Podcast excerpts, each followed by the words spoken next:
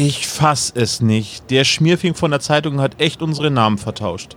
Es mag ja sein, Olaf, du darfst trotzdem gerne beim Einladen helfen. Hier, Sebo, hier, hast du? Oh, ja, hab ich. Boah, ist die schwer. Was ist denn da drin? Na, das Equipment für den Live-Auftritt. Boah, das fühlt sich an wie Backsteine. Ja, irgendwie müssen wir Tommy auf Augenhöhe bekommen. Ha, ha, ha. Jetzt rein damit ins Auto. Oh, so, und Tür zu. Oh nein, du hast Tom die Tür gegen den Kopf gehauen. Oh, ist er tot? Nein, aber bewusstlos. Kannst du Trottel nicht besser aufpassen? Wie nennst du hier Trottel, du Riesenaffe? Riesenaffe? Das nimmst du zurück, du Durchpaddel. Ich. Warte mal, ich was? Das heißt hier im Norden so viel wie Blödmann. Ach so. Hey, Moment mal, Blödmann? Komm mal her! Ach ja? Aua. Sebo, pass doch auf, wo du hinfällst. Die Kisten stehen ganz schief.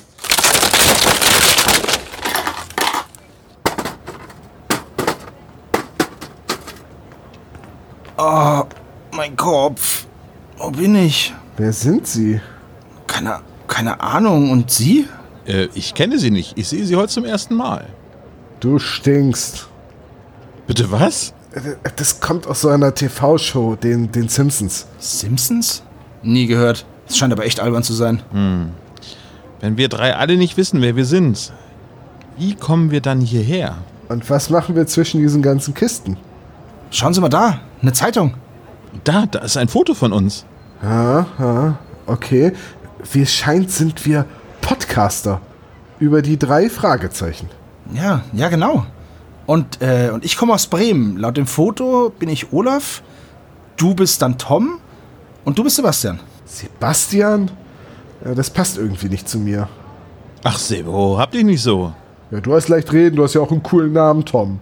Ich finde Sebastian cooler. Definitiv viel cooler als Olaf.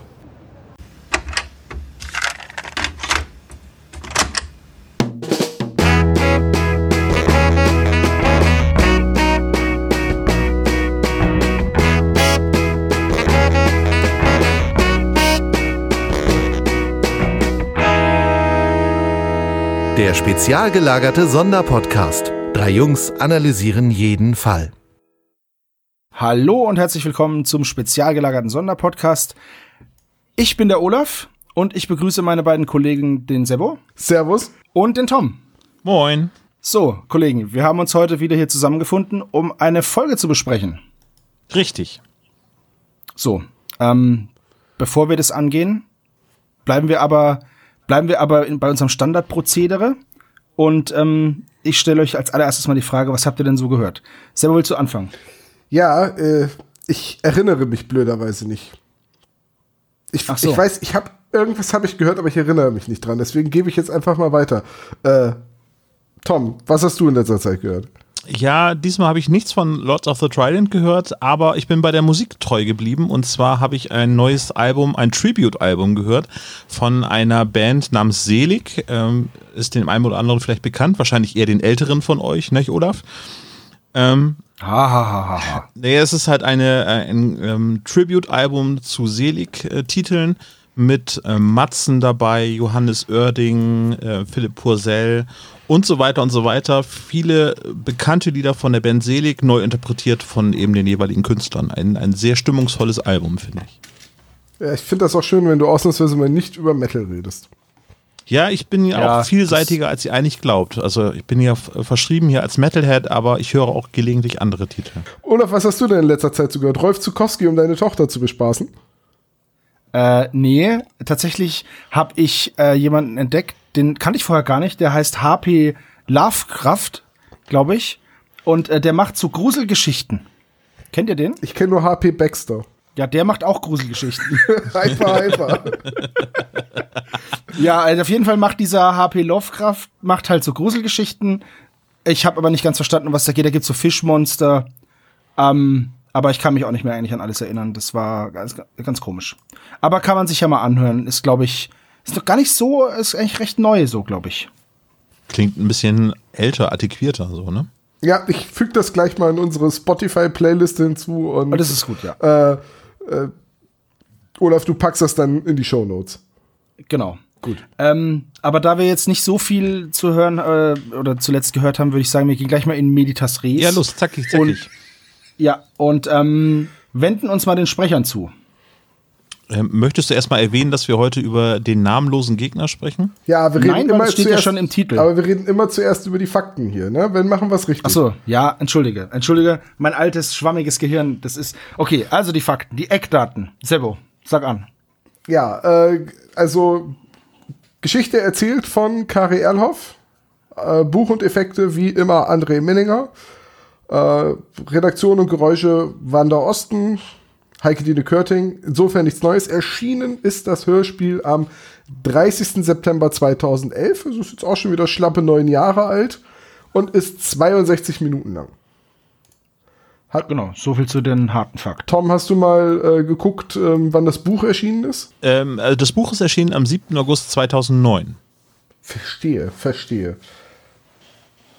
Gut. Gut. Ja, Das war so- noch, glaube ich, die große Aufholjagd der Hörspiele. Ne? Also das ist ja etwas nach, der, äh, nach dem Rechtsstreit und, äh, es ist und der damit verbundenen Zwangspause. Ja, aber da mussten sie, glaube ich, noch ein bisschen aufholen, glaube ich, was, was die Titel angeht. Was sagt ihr denn zum Cover? Wir sehen da eine Fabrikhalle, einen maroden Bauzaun davor, eine zusammengefallene Fabrikhalle und ein Vogel und ein Schatten.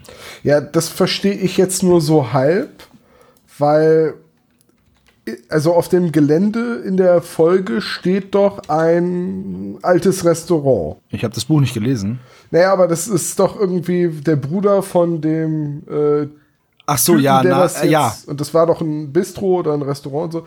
Da habe ich jetzt ein irgendwie- Barbecue-Grill. Ja, genau, ein das ist richtig. Barbecue-Grill. Und da habe ich jetzt irgendwie nicht mit einer Fabrik gerechnet. Aber ansonsten Allerdings, ist das halt allerdings das gibt's leerstehende ja, Gebäude.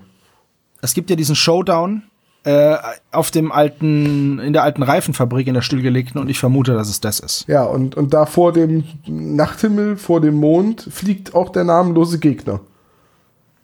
Batman? Genau. Das ist wohl eher Seagull Man. Ja, genau. Seagull Man, sehr schön. Äh, nee, aber das ist dieses abgesperrte Showdown-Gelände, weil da ist auch dieses Schild am Eingang, von dem sie da im Hörspiel sprechen. Ja, du hast recht, ja. Kann gut sein. Ja, aber Natürlich habe ich recht, ich bin ja auch hier die graue Eminenz. wenn man das Buch konsultiert, ähm, äh, der drei Ach, Fragezeichen, Tom, ja, bitte der Jedes Bücher, Mal diese- der Bilder, ähm, kann Ja. man auch sehen, dass das äh, der beste Entwurf ist von der. Natürlich ist es der beste Entwurf, aber kannst du endlich aufhören, über die, die ganze Zeit über die Bücher zu reden? Nee, das, ist, so doch jetzt, nervig. das ist doch jetzt aber über das Buch mit dem Cover, also Ja, gut, die okay, geheimen Bilder. Das ist ja wohl aber ich, anders. ich sehe es schon kommen, Sebo, das ist jedes Mal das Gleiche. Ausnahmsweise Naja, hab aber wofür mache ich mir das- denn die Arbeit, dass ich die ganze Zeit die Bücher als Vorbereitung höre oder notfalls auch als Hörbuchfassung in anderthalbfacher Geschwindigkeit? Ha, und heute habe ich dir das ausnahmsweise mal weggenommen, Tom. Heute habe ich das Buch gelesen. Na bitte, dann kann ich mich ja ein bisschen zurücklehnen. Ich habe eh keinen Bock auf die Folge. Jedes Mal das Gleiche. So viel zu den harten Fakten und zur Illustration. Also mir gefällt sie gut. Ich weiß nicht, wie ihr das seht. Ich finde sie schön, die Farben gefallen mir. Sehr stimmungsvoll Ähm, finde ja. ich das Cover, ja. Ja. Ja, es ist irgendwie moderner und es ist deutlich moderner in der ganzen Gestaltung und auch im Detailgrad her, als jetzt zum Beispiel die Eiger Rasch-Bilder es waren. Also es Ja, ist, auf jeden es Fall. ist halt definitiv ein anderer Stil, aber es ist ein cooles Cover. Es macht Stimmung. Ist der Stil so anders? Ich Als der finde von Eiger Rasch ich auf find jeden schon, Fall. ja, doch. Also im Vergleich zu, weiß ich nicht, sagen wir jetzt mal, weil es mir spontan in den Sinn kommt, zum weinenden Sarg, ist das ein ganz anderer Stil. Oder zum Gold der Wikinger. Naja, man muss halt unterscheiden, irgendwie in welcher Schaffensperiode sich Algarasch gerade aufgehalten hat, weil Ja, aber zum auch die Ende hin. digitalen Cover von ihr sind anders. Okay, ja, hier wird mit viel Farbvorläufen und so weiter gearbeitet. Das unterscheidet sich. Aber eben so viele Flächen ähm, mit äh, Farbabrasterungen, ähm, die sind trotzdem noch irgendwie ähm, relativ ähnlich. Ich stelle jetzt ne? mal eine, ich stelle jetzt mal eine steile These auf und wollte euch mal fragen, was ihr davon haltet. Wenn ihr dieses Bild sehen würdet, ohne das Kosmos-Label und ohne den schwarzen Rand, würdet ihr das den drei Fragezeichen zuordnen können? Ich glaube schon, weil der Stil von Silvia Christoph, also das ist ja jetzt auch nicht erst, dass sie die Cover seit heute malt, sondern das macht sie jetzt ja auch schon 10, 12, 20 Jahre, ich weiß Mhm. es gerade nicht. Ihr na, seit ähm, Labyrinth der Götter, glaube ich, war das erste, ne? Äh, kann sein. Ich meine schon. Ja. Und, und von daher macht sie es jetzt halt auch schon so lange, dass mittlerweile ist der Stil halt auch der Stil der drei Fragezeichen so. Okay. Ich Da kann meine, ich dir wohl Labyrinth, noch recht trotzdem- geben, ja. also wenn Labyrinth der Götter äh, ähm, die erste Folge ist, ich bin mir gerade nicht sicher, ich weiß es nicht, äh, dann ist es auch genau 19,5 Jahre her. Ich möchte euren Spekulationen ja nicht äh, unterbinden, aber möchten wir jetzt über die Sprecher Nee, stimmt weiterreden? nicht ganz. Ich habe gelogen. Schwein. Äh, Eiger Rasch hat das letzte war Vampir im Internet und damit ist das Geisterschiff die erste. Die ist, das ist Folge 89 und ich habe noch Todesflug und das Geisterschiff äh, habe ich unterschlagen und dann kommt Ah, das Labyrinth ah. Moment, in der, in der Buchreihenfolge. Ja, ja, in der Buchreihenfolge. Ah, okay, ja gut. Ja. Ich, ich, ich Doofkopf habe gerade bei den ähm, Hörspielen geguckt. So kennen wir dich. Ja. Ähm, ja, du wolltest, glaube ich, über die Sprecher reden, Olaf. Äh, ja, richtig. Ähm, Naja, können wir mal kurz durchgehen. Interessante Sprecher sind unter anderem Brandon Fraser, wird gesprochen von Tim Grobe, ähm, der auch jetzt bei dem dunklen Taipan als äh, Sprecher mit dabei ist. Den hat ich glaube nicht, nicht nur das. Hat er nicht auch, äh, wird er nicht auch den Rubin einlesen oder irgendwie so ein Buch? Habe ich das nicht irgendwo gelesen? Den Fluch des Rubins hat er jetzt gerade, Genau. äh, das ist jetzt gerade zu diesen äh, letzten paar Tagen erschienen. Genau, von der Lauscher Genau, so Lounge sieht's als aus. Hörbuchsprecher. Genau. Großartige Stimme und äh, die Performance beim dunklen Taipan war auch herausragend. Ja, habe ich jetzt ja noch nicht gesehen. Ist ja doberweise verschoben worden. Ja, halte durch, Sebo. ja, Es lohnt sich auf ja, jeden Fall, du wirst nicht ich- enttäuscht. Das wollte ich, wollte ich gerade sagen. Es hat sich wirklich gelohnt. Das ist schön. Inspektor Cotter ist mal wieder dabei. Ähm, wir hatten beim letzten Mal uns ähm, darüber unterhalten, dass Mrs. Andrews so gut wie gar nicht in den Hörspielen vorkommt. Und jetzt ist es tatsächlich so, Olaf, ne, ähm, du hattest beim letzten Mal die These aufgestellt, dass sie noch gar nicht aufgetreten ist in den Hörspielen. Äh, Möchten wir hiermit widerlegen, weil in dieser Folge ist es Mrs. Andrews von Konstante Ulmer gesprochen. Genau, und mit einer geradezu exorbitant langen Sprechleistung. Naja, aber besser als gar nichts. Also Mehrere ne? Sätze, mehrere Sätze. Ja. Und wir wissen auch, dass Mr. Andrews, der jetzt von Henry König gesprochen wird, keine Ohrfeigen mag. Ja, über die Szene müssen wir gleich sowieso noch mal ordentlich reden. Auf jeden Fall. Äh, Aber dahin kommt großartig, ja. Ähm, wir haben noch Beatrix Fraser von Sophie Lechtenbrink gesprochen. Olaf, das müsste dir doch ein ähm, Begriff sein. Lechtenbrink, sagt dir das was? Ja, Lechtenbrink ist ja, also Lechtenbrink sagt mir nur im Zusammenhang mit Rolf Zukowski was. Und zwar äh, der Vater von Sophie Lechtenbrink ähm, ist Schlagersänger und hat äh, Rolf Zukowski hat einige seiner Lieder gecovert. Die höre ich ja jetzt immer äh, zusammen äh, mit meiner Frau und der Kleinen, weil Ah, warte, ich du hören? mag Den träumen kannst du nicht ganz bringen. allein. Niemand sagen, lass das sein. Ich mag Oma und Opa auch. Papis Hände und Opis Bauch. Ah nee, das habe ich jetzt falsch gemacht. Siehst, ich bin nicht so firm in diesem Thema. ja, du solltest nee. echt Also aufhören meine, zu singen, Tom. Das ist nicht gut.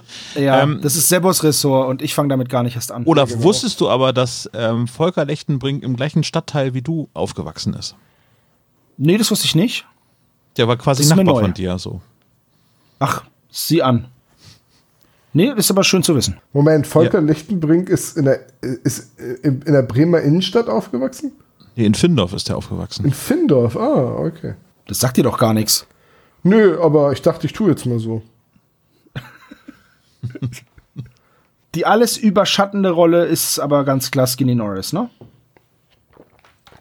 Ja, Andreas von der Meden. Ähm, ich wollte erst sagen, an einem seiner letzten Auftritte, aber dann fiel mir wieder ein, dieses Hörspiel ist ja jetzt auch schon wieder neun Jahre alt. Also, Da gab es noch einige Auftritte. ja, aber in den späteren Folgen tritt Skinny Norris ja auch gar nicht mehr so häufig in Erscheinung. Nee, aber als Das Morton tritt er durchaus häufiger in äh, Erscheinung. Okay, gut, ja, als Morten. Also, Skinny Norris kommt dann nur noch im Zeichen der Schlange und in den flüsternden Puppen vor. In den flüsterten Puppen war es schon Michael Haag. Genau, aber der Skinny taucht danach halt nicht mehr auf.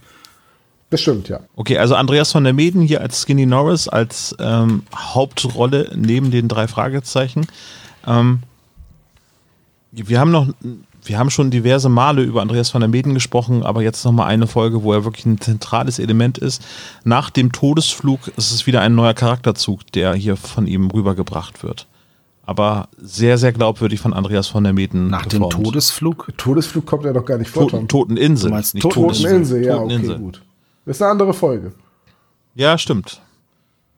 Beide Hanebüchen, aber unterschiedlich. Ich würde jetzt sagen, die ist auch von einem anderen André, aber äh, Todesflug ist ja gar nicht von einem André. Ja, äh, also ich finde ihn als Skinny Norris ähm, im zunehmenden Alter nicht mehr ganz so gut, weil ich achte, denn äh, klingt immer mehr nach ähm, David Hasselhoff, finde ich. Ja, das in ging mir auch so. Was es ja nicht äh, schlecht äh, verschmälern soll, ähm, die, die Leistung, die er bringt, aber ich fall dann immer zwischendurch in so diesen Lockenkopf mit Lederjacke irgendwie und der mit seiner Uhr spricht zurück. Ähm, ja, ich verstehe euch da beide. Allerdings finde ich, er ist trotzdem, er spricht wieder das Ekelpaket einfach so unsympathisch. Die Rolle nimmt man ihm einfach voll ab. Hm. Und da gucke ich auch drüber hinweg, dass er praktisch ein arroganter Michael Knight ist. Äh, wie hieß der denn noch, ähm, der, der böse Bruder von Michael Knight? Garth, Garth Knight. Garth Knight, ne, genau. Garth. genau, und das Auto, und das. Auto hieß Car. Car hieß das, Car. ne, genau. Das böse Das war Auto einmal so- böse Bruder. Genau. Und der, der, der böse Truck, der gegen Kid war, der hieß Goliath, ne? Genau, der ist gut. Äh, ja, aber da war auch die Intelligenz von Car drin, soweit ich weiß. Oder? das kann war das nicht so? sein. Ah ja, das, das kann sein. Das K, da hat K nämlich, glaube ich, das einfach nur das Chassis gewechselt, also seine Hülle gewechselt. Wenn mich nicht alles täuscht. Ich muss echt Ich, mal ich wieder hab, das, das ist schon lange her, als ich als kleiner Bub auf dem Sofa saß in Bremen und diese Dinger geguckt habe. da war das doch alles in Schwarz-Weiß, ne? Da war das noch in Schwarz-Weiß und mit Röhren und da musste man auch hinten am, den musste man so anleiern und dann ist der Diesel irgendwann angesprungen und dann kam Bild. So, können wir wieder zur Folge zurückkehren? Ja. Ist euch noch aufgefallen, dass sehr viele prominente Namen irgendwie hier verhackstückt worden sind in dieser Folge? Du Also meinst Mina Brandon Parker? Fraser, Mina Parker Ja. und was Ich habe ein bisschen Recherche betrieben zu diesen beiden Namen, weil das sind die auffälligen Namen dort. Ähm, ich habe nämlich äh, mit Kari Erlhoff mich darüber kurz in einer äh, Nachricht unterhalten, äh, wie es zu den Namen kam. Ähm, Mina Parker ist tatsächlich ein, ein Insider von ihr, äh, weil sie ähm, Bram Stokers Dracula sehr, sehr mag.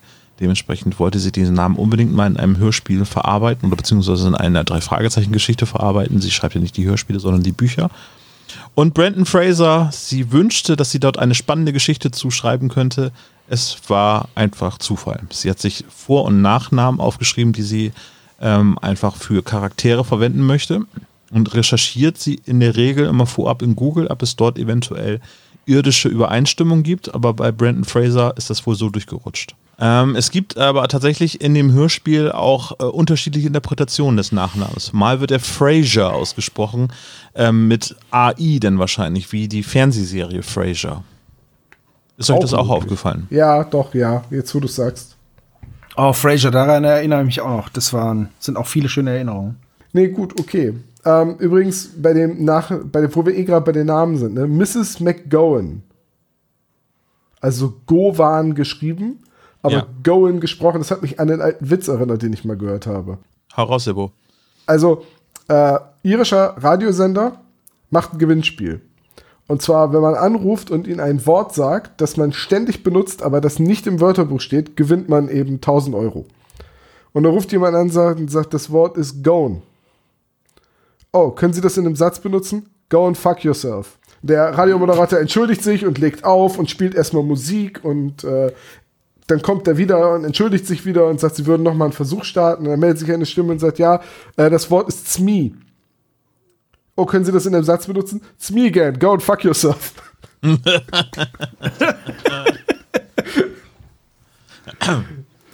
ja, da musste ich herzhaft lachen, immer wenn Mrs. Gowan aufgetaucht ist. Gut, haben wir es dann mit den ähm, Sprechern oder wollen Ja. wir denn jetzt Ich äh, habe nichts mehr weitermachen? zu den Sprechern. Nö. Ja, dann. Gut. Sebo, hopp, hopp, Klappentext. Ja. Moment. Ich habe den hier raus. Ähm, was ist nur mit Bob los? Entschuldigung, konnte ich mir nicht vergreifen. ist einfach zu gut. In dem sonst so idyllischen Vorort Seven Pines droht ein Nachbarschaftskrieg auszuarten. Die aufgebrachten Anwohner bitten die drei Fragezeichen um Hilfe. Doch Bob wird bei einer nächtlichen Beschattungsaktion verletzt und verliert das Bewusstsein. Als er wieder zu sich kommt, weiß er nicht mehr, wer er ist. Das nutzt ein alter Feind der drei Fragezeichen gnadenlos aus. Während der dritte Detektiv nun auf unerwartete Abwege gerät, bekommen Justus und Peter es mit einem gefährlichen Gegner zu tun. Schnell wird aus einem scheinbar harmlosen Routinefall eine harte Probe für das berühmte Trio aus Rocky Beach. Wohlmöglich die härteste, die es für sie je gegeben hat. Ja, das ist der Klappentext. Ich habe noch nie vorher von den Seven Pines vor Ort gehört. Ich auch nicht, aber das wird ja einfach dazu erfunden. Ja, Rocky Beach ist doch auch nur so ein Vorort. Und jetzt hat der Vorort halt noch einen Vorort.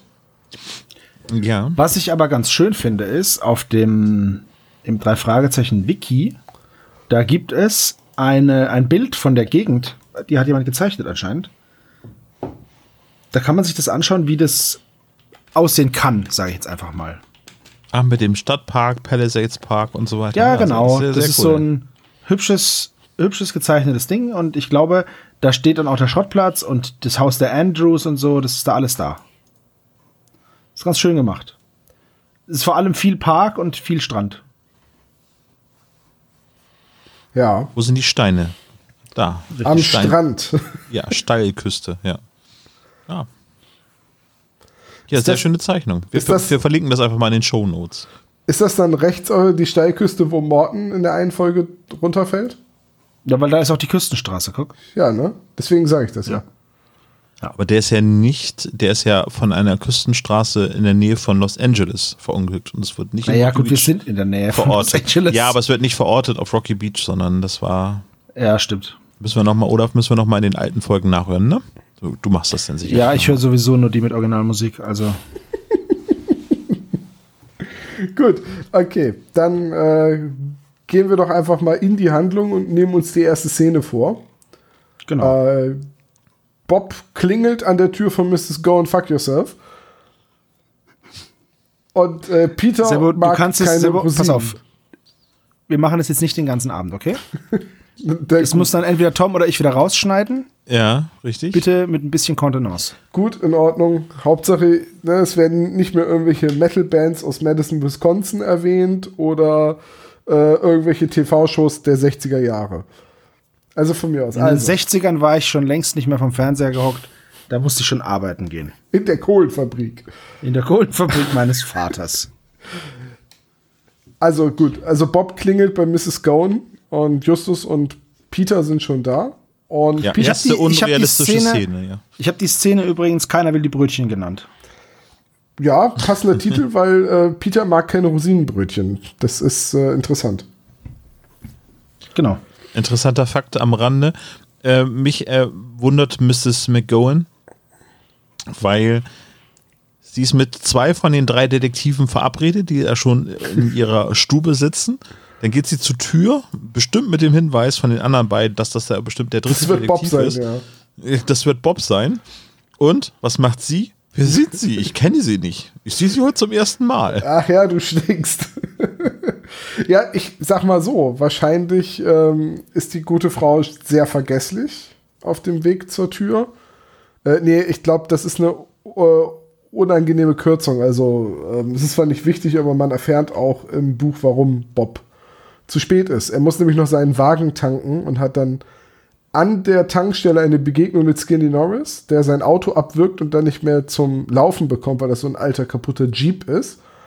Und dann hat er noch einen kurzen Austausch und bietet Skinny noch seine Hilfe an und äh, die will. Wie war das denn? Die will er ist, aber nicht. ist Skinny von seiner Familie vertrieben worden? Weil eigentlich äh, sind die Norris doch recht wohlhabend. Äh, ich glaube, seitdem Skinny so ein kleinkrimineller Halunke ist, äh, steht er wahrscheinlich mit seinen Eltern nicht mehr so gut da, ne? Aber die Norris selber sind ja auch nicht ganz koscher. Ich erinnere nur an das Aztekenschwert. Ja, gut, ne? Ja, wahrscheinlich, wenn äh, unsere Spezies jetzt die Hände über dem Kopf zusammenschlagen und uns dann korrigieren in den Kommentaren, das mit. Kontoauszügen der Norris-Familie als Screenshot Richtig. im Anhang. Ähm, Ja. Dazu sei aber nochmal gesagt, dass Bob beobachtet ja dieses Treffen mit, ich schätze mal, äh, das ist Beatrix, ne? Ich kriege die immer durcheinander bei der Handlung. Ähm, das müsste Beatrix gewesen sein, ja. Ja, die fährt im Buch einen Trans Am, während Wo sie wir wieder mit, bei Michael Knight sind. richtig, während sie nämlich mit Andreas von der Minden, also Skinny Achso, Norris ja, jetzt, ja. Ja. Ja, Das ist natürlich super. Voll- deswegen Ähm, wollte ich es im- erwähnt haben. Im Hörspiel wird ja auch, äh, setzt äh, Bob ja auch die beiden dann in, ins Bild, indem er sagt, ja, hier, ich bin auf Skinny getroffen und hab dann ein, ein Bild gemalt von der Frau. Aber er ist deutlich besser geworden im Mai. Also Ja, ja. muss man schon sagen. Was aber noch wichtig ist, ist, in dem Haus passiert sonst nicht sehr viel. Die Mrs. McGowan, fuck yourself, möchte die drei Fragezeichen engagieren. Dann kommt aber ihr Neffe und sagt, ja, nee, braucht er nicht, er hat eine Bürgerwehr und er kümmert sich selber um das Problem der verwüsteten Gärten und äh, dieser Kleindelikte, auch wenn es damit Blutvergießen einhergeht, er macht es selbst und die drei können eigentlich wieder gehen. Aber sind die beiden nicht großartige Spießer, also in der ganzen Art, wie sie dargestellt und gespielt werden? Ja, auf jeden Fall. Ich habe da immer so einen faden Beigeschmack bei diesen, bei der Rollen, bei den beiden Rollen so. Warum? Naja, äh, also dieses Spießertum und Angst vor Fremden äh, ist ja tatsächlich noch ein aktuelles Thema so in der äh, Gesellschaft, finde ich. Ist es das nicht das- immer? Ja, aber Dann ziehen die drei ja eigentlich unverrichteter Dinge wieder ab, weil einen Fall haben sie ja eigentlich nicht. nee, kommt Abspannmusik, genau, ja. Aber Bob, äh, Bob sag ich schon, Justus besteht natürlich drauf, dass sie trotzdem weitermachen. Und das habe ich nicht verstanden, weil der, im Prinzip ist alles, was ihnen so geschildert wird, so auf dem Niveau wie, ja, da wächst ein Busch über unseren Zaun und deswegen habe ich den beschnitten. Und äh, ne, so Genau, Hot, dieser Knall, dieser Knallerbsenstrauch, der macht meinen Maschendrahtzaun kaputt. Ja, ich war mehr bei Hot Fuzz, mit, wo sie dann äh, hinkommen zu dem alten Opa, der so viele Waffen hat. Aber Oh, großartiges Oh, Alter, ja. Ja. Ganz übel. wofür brauchen wir den Hund? Wir brauchen nicht den Hund. Ähm, Es tut so weh. So, von, von daher ähm, entscheiden sie sich dann einfach weiterzumachen. Aber zu zweit, so, weil so einfach nicht, genau. Ich habe die Szene aus 3W2 genannt, denn ähm, gut, sie rufen Inspektor Cotter an. ja, sie rufen noch Inspektor Cotter an, ob er ihnen Informationen geben kann. Und dann bekommen sie von Bob die Information, dass er ja gar nicht kann, sondern er heute schon zu seiner schrecklichen Cousine Maria fahren muss. Ähm, weil, ja, äh, also zur Cousine Mary. Ähm, weil, Das, äh, warum das hat mich immer. auch total geflasht, weil in der aktuellen Folge der drei Fragezeichen kommt sie ja tatsächlich als Sprecherin auch vor. Ist das Ja, ein, genau. ein, ein Metaplot, der sich über, über Jahrzehnte hinweg so durchzieht, dass, ihr, also, dass er seine Cousine nicht mag? Naja, gut. Ich würde es jetzt nicht Metaplot nennen, sondern einfach ein etabliertes, eine etablierte Beziehung. Also, Aber ist das etabliert? Also ich höre das jetzt hier im Hörspiel zum ersten Mal und im Ja. Buch. ich kannte sie 200 davor auch nicht. Ich höre das auch zum ersten Mal. Aber ähm, die Cousine wäre mir jetzt nicht weiter aufgefallen. Und wenn das in irgendeiner früheren Folge schon mal erwähnt wurde, würde ich das als eine Erlhoffsche Reminiszenz bezeichnen. Ja, aber sie wird ja jetzt im der, der dunkle Wächter noch einmal porträtiert. Und das ist nicht von Kari. Ja, das kann ja sein. Also ich meine, Aber das wie Rubbish George könnte das ja richtig, auch. ich schätze mal auch, die Autoren sitzen irgendwie mal zusammen oder schreiben sich eine E-Mail, ey, ich benutze die Figur noch mal. Ja, ja, mach. Ich, ich kann mir auch vorstellen, dass es oftmals so ist, wir brauchen jetzt irgendwie eine Möglichkeit, wo er hin kann. Und es ist nicht überall ein wichtiger Kongress. Und du brauchst ja auch was, wo die anderen beiden nicht mit hingehen. Also wenn der jetzt sagt, ja, ich gehe jetzt aber da und dahin zu einer Comic-Con, dann würden die mitkommen. Aber wenn er sagt, ja, ich muss zu meiner Cousine Mary, dann ist ja klar, dass die beiden nicht mitkommen. Ja, Äh, ja, das stimmt, also ja. Familienfeierlichkeit bietet sich da natürlich immer an. Und dann ist es vielleicht auch nicht schlecht, äh, wenn man nicht ständig neue Familienmitglieder erfindet. Weil ich meine, was ist denn denn die Andrews? Sind das Mormonen? Haben die 400 Kinder? Ja, Also richtig, jeder- genau, das ist es nämlich. Also, wobei ich muss sagen, Familienfeierlichkeiten bieten sich halt nur bei Justus nicht an. Weil bei dem ist es halt, Ja, gut. also ja. bei dem ist es halt, bei dem ist es halt wirklich schwierig. Aber da Justus ja eh immer Dreh- und Angelpunkt und Hauptperson ist, so ein bisschen, ähm, ist es da auch nicht so nötig, meiner Meinung nach. Weil er kann immer, das ist nämlich der Unterschied, wenn die anderen beiden fehlen, muss man eine Erklärung haben. Wir werden aber später sehen, Justus geht einfach und ist dann halt mal weg. Und das ist auch kein, überhaupt kein Problem, der macht das einfach. Die anderen, wenn das machen, gibt's immer Klassenkeile. Ja, jein. In dieser Folge geht ähm, Peter zwischendurch zum Surfen. Nee, zum Basketball. Zum Basketball geht er. Aber Ja, das genau. ist ja auch nur kurz und dann um sieben ist er wieder da. Also, wie dem auch sei, Bob verlässt dann seine Kollegen Und ähm, ich finde, es ist ganz clever gemacht, dass man auch das Handy gleich ausschließt, weil Bob sagt in einem Nebensatz, ja, ist mir aus der Tasche gefallen, ist kaputt, kannst du knicken, dass du mich da anrufst. Ähm, und damit ist er von seinen Kollegen abgemeldet. Die wissen nicht, dass er jetzt in der nächsten Szene sich dagegen sträubt und doch nicht mitkommt. Für die ist Bob jetzt zu seiner Cousine Mary gefahren und raus aus der Rechnung. Und die zwei machen alleine weiter und wollen halt alleine dieses Gebiet observieren und dieses Blutvergießen. Das ist nämlich der Grund, warum sie weitermachen, weil Justus sagt, er möchte dieses Blutvergießen halt möglichst verhindern. Ja, ja finde ich ganz großartig auch, dass das mal so aufgeteilt wird und dass quasi dieses Familienproblem auch noch im Hörspiel dargestellt wird. Ja. Sowas wird ja gerne mal weggelassen. Wenn man zum Beispiel Folge 200 sieht, da wird ja der ganze Plot mit den, ähm, mit den Eltern, also mit den Vätern von, von Peter und von Bob äh, rausgelassen. Weil die haben in den Büchern eine ganz, ganz äh, wichtige Rolle bekommen. Ja, und hier ist er eben noch drin. Ja. Und nicht nur ist er drin, sondern er wird in der nächsten Szene, die habe ich genannt, keine Ohrfeigen für Bob. Sehr ähm, schöner Name. Wird diese, diese Szene ausgespielt, sag ich mal. Wir befinden uns nämlich an einem seltenen Handlungsort und zwar im Haus der Andrews. Wir sind jetzt natürlich, jetzt sage ich seltener Handlungsort und wir waren erst vor kurzem da. Ähm, in einer Folge, die wir besprochen haben. Aber jetzt sind wir halt wieder da. Und Bob ähm, macht erstmal einen auf dicke Hose und sagt seinen Eltern, ihr könnt mal schön alleine fahren, ich kann die eh nicht leiden. Übrigens habe ich mich äh, in dieser ganzen Szene, also oh, wir müssen auf diesen Dialog eingehen, so ähm, Bob, also äh, Andreas Fröhlich, der mit 40er, der äh, auf bockiger Teenager macht. ja. Großartig. Ähm, seine Mutter, die dann irgendwann sagt so, jetzt mach doch mal was. Ja, ich kann ihn ja wohl schlecht hier raustragen und du weißt, dass ich nichts von Ohrfeigen halte. Ähm, witzigerweise ist, ist, dieser ganze Dialog etwas abgeändert worden im Hörspiel, weil im Buch wird Bob gar nicht dazu aufgefordert, den Zaun zu streichen und die Hecken zu trimmen oder was andersrum. Ich weiß nicht mehr. Er kriegt zwei ähm, Aufgaben. Und ja, Rasenmähen und Zaunstreichen ist es im Hörspiel. Also Zaunmähen und Rasenstreichen, verstehe. Ganz genau. So, und das kommt im Buch gar nicht vor. Äh, im, Im Buch kriegt er nur die Auflage keine Partys. Wenn sie wiederkommen, gibt es zwei Wochen Hausarrest. Äh, er darf keinen Alkohol trinken, also die, die Flaschen der, im Stubenschrank sind tabu, aber das muss ich hoffentlich nicht nochmal sagen und äh, gleich. Nicht nochmal sagen, was ist das denn? ja, das ist auch glaube, super. Ich glaube, letztes Mal hat er sich schon weggeschüsselt, aber dieses Mal ist es gut. ich glaube, äh, ich glaub, es ist gemeint als, das muss ich hoffentlich nicht extra erwähnen, aber ne. Äh, und wirklich gut finde ich, aber ich habe mich nämlich im Hörspiel gefragt, warum ist Bob eigentlich mit dem Fahrrad unterwegs, wenn er seine Freunde einholen will? Warum fährt er nicht mit dem Käfer hin? Er hat doch gerade aufgetankt. Müsste doch noch Benzin drin sein. Richtig. Seine und? Mutter nimmt den Schlüssel mit und sagt, der Wagen bleibt in der Garage. Boah, ist das mies. Ja. Aber, aber, aber was aber ist denn der Grund?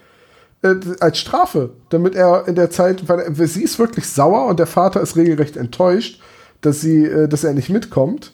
Und äh, ich weiß nicht, so, so Bob sagt dann, also es wird dann noch gesagt, dass Bob wusste, er hat seinen Vater enttäuscht und das war viel schlimmer, als wenn sein Vater wütend werden würde. Ah, das ist der Klassiker. Den habe ich auch zu hören bekommen. Ja, ich bin nicht wütend auf dich. Ich bin nicht ich bin wütend, enttäuscht. ich bin nur enttäuscht. Oh, ja, geil. das, ich glaube, da muss jeder, da muss jedes Kind muss da mal durch. Zumindest jeder Sohn. Ja, oder äh, nicht alle. Manche kriegen auch Schläge. Da kannst du froh sein, dass du eine Tochter hast, Olaf, oder? ist die beste. Die wird sowas nie machen, nein, nie. Ist auch eine süße Kleine, ja. Ja, ne? Finde ich auch. Ich sehe sie ja nicht so oft, aber. Äh nee, ich halte sie ja immer in die Kamera, so ein bisschen. Letztes Mal am, hast du gesehen, wo ich sie so am Fuß hochgehalten habe? Das war super, oder? Ja, total drollig, ja. Dieser Michael Jackson-Moment auf dem Balkon. So. Boah. Äh, aber ich, ich wollte das nur mal be betonen. Also, das, ich habe nicht verstanden, warum halt diese ganzen Strafen die den Dialog eigentlich erst so richtig rund machen und die Enttäuschung seiner Eltern rüberbringen, warum das rausfliegt, dann aber sowas wie den Zaun streichen etc. dann äh, reinkommt.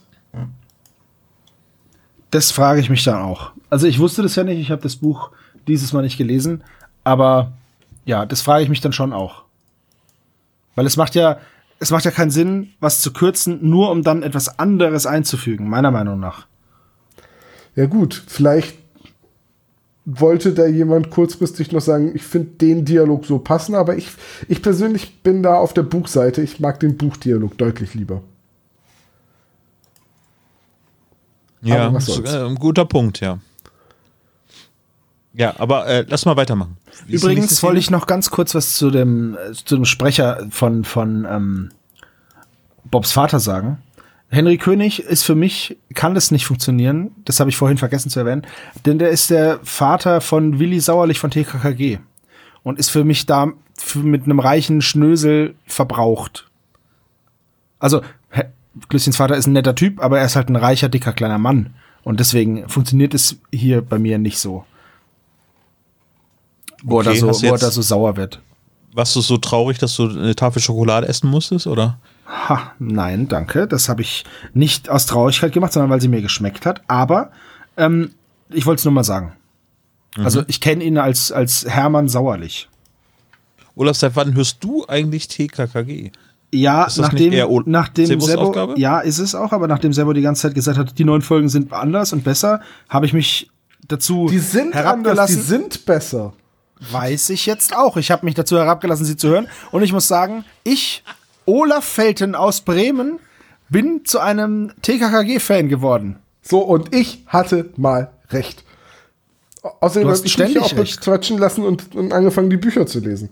Ist richtig. Nein, du hattest nicht recht, du hast nur weniger Unrecht. Ja, ne, so spielen wir das Spiel dann, ne? Ja, Äh, Thomas, das jetzt ist, hat der Thomas halt so ein Piesepampel. Ne, der, Ja. der, der Franke kann halt nicht recht haben, nee, der Franke hat dann weniger Recht. Weniger Ja. Unrecht. Ja, das, das ist, vergiss es einfach. Ähm, wir kommen zu einem, zur nächsten Szene. Die wird eingeleitet von einem sehr langen Erzählpart. Ich habe die Szene Beißen und Baden genannt. Ähm, und im Endeffekt wird zusammengefasst, was Bob macht und wie die anderen beiden Jungs sich zu ihrem Einsatzort begeben. Also, ne? Bob zieht sich einfach nur sehr dunkle Klamotten an, also alles schwarz. Sogar eine knackige, enge Lederhose von Sexhändler, ähm, die er vom letzten. Auftritt hat und noch nicht zurückgegeben hat. Und dann flitzt er mit dem Fahrrad nach Seven Pines. Und das ist auch ein Unterschied, ein kleinerer Unterschied zum Buch an der Stelle. Äh, Bob zieht da sehr widerwillig diese Klamotten an, weil es die einzigen schwarzen Klamotten, die der farbenfrohe Bob hat, sind. Und außerdem hat Bob sogar noch ein aufgemaltes Tattoo von der Metalband, deren T-Shirt er trägt. Das hat ihm auch Sex Sandler aufgemalt. Mit so einer, mit so einer Schablone und so einer Farbe. Weil äh, er es komisch fand, wenn Bob Flyer für das Konzert verteilen geht und dabei so aussieht, als könnte er mit Rock und Metal überhaupt nichts anfangen. Deswegen hat er auch die Lederhose. Ist es eine Band aus Wisconsin? Ich frage für einen Freund. Nein. Wisconsin muss ich übrigens auch noch äh, nicht nur an die beste Metalband der Welt denken, sondern auch an die Serie Die wilden 70er. Spielt die in Wisconsin? Ich erinnere Ich mich, als wäre es gestern gewesen. Da wurde ich, bin ich gerade aus der Schule 70er. gekommen und ähm, bin dann in die Kohlemine. Gut, Bei der Intro-Musik von ähm, Die wilden 70er äh, wird am Ende gerufen, Hello Wisconsin! stimmt. Ja. Oh, es ist Stimmt. lange her, dass ich, dass ich mal die wilden 70er gesehen habe. Aber gut, äh, sei es drum. Gut, ähm, wir schwenken dann rüber zu Justus und Peter und die beobachten dann dunkle Gestalten und zwar auf der Straße und in der Nähe dieses Festplatzes, wo dieses Sommerfest stattfinden soll. Ähm, dann, es ist eine sehr unübersichtliche Situation und das finde ich auch ganz cool gemacht, weil von überall kommen irgendwelche Leute und überall ist was los und da ist die Bürgerwehr und da sind irgendwelche anderen Hanswursten und am Ende ist es dann so, dass Justus und Peter eine Gestalt am Haus sehen, die einen, die, die Tür aufbrechen will. Und äh, Peter, ganz so forsch wie immer, flitzt hin und will sie sich schnappen. So.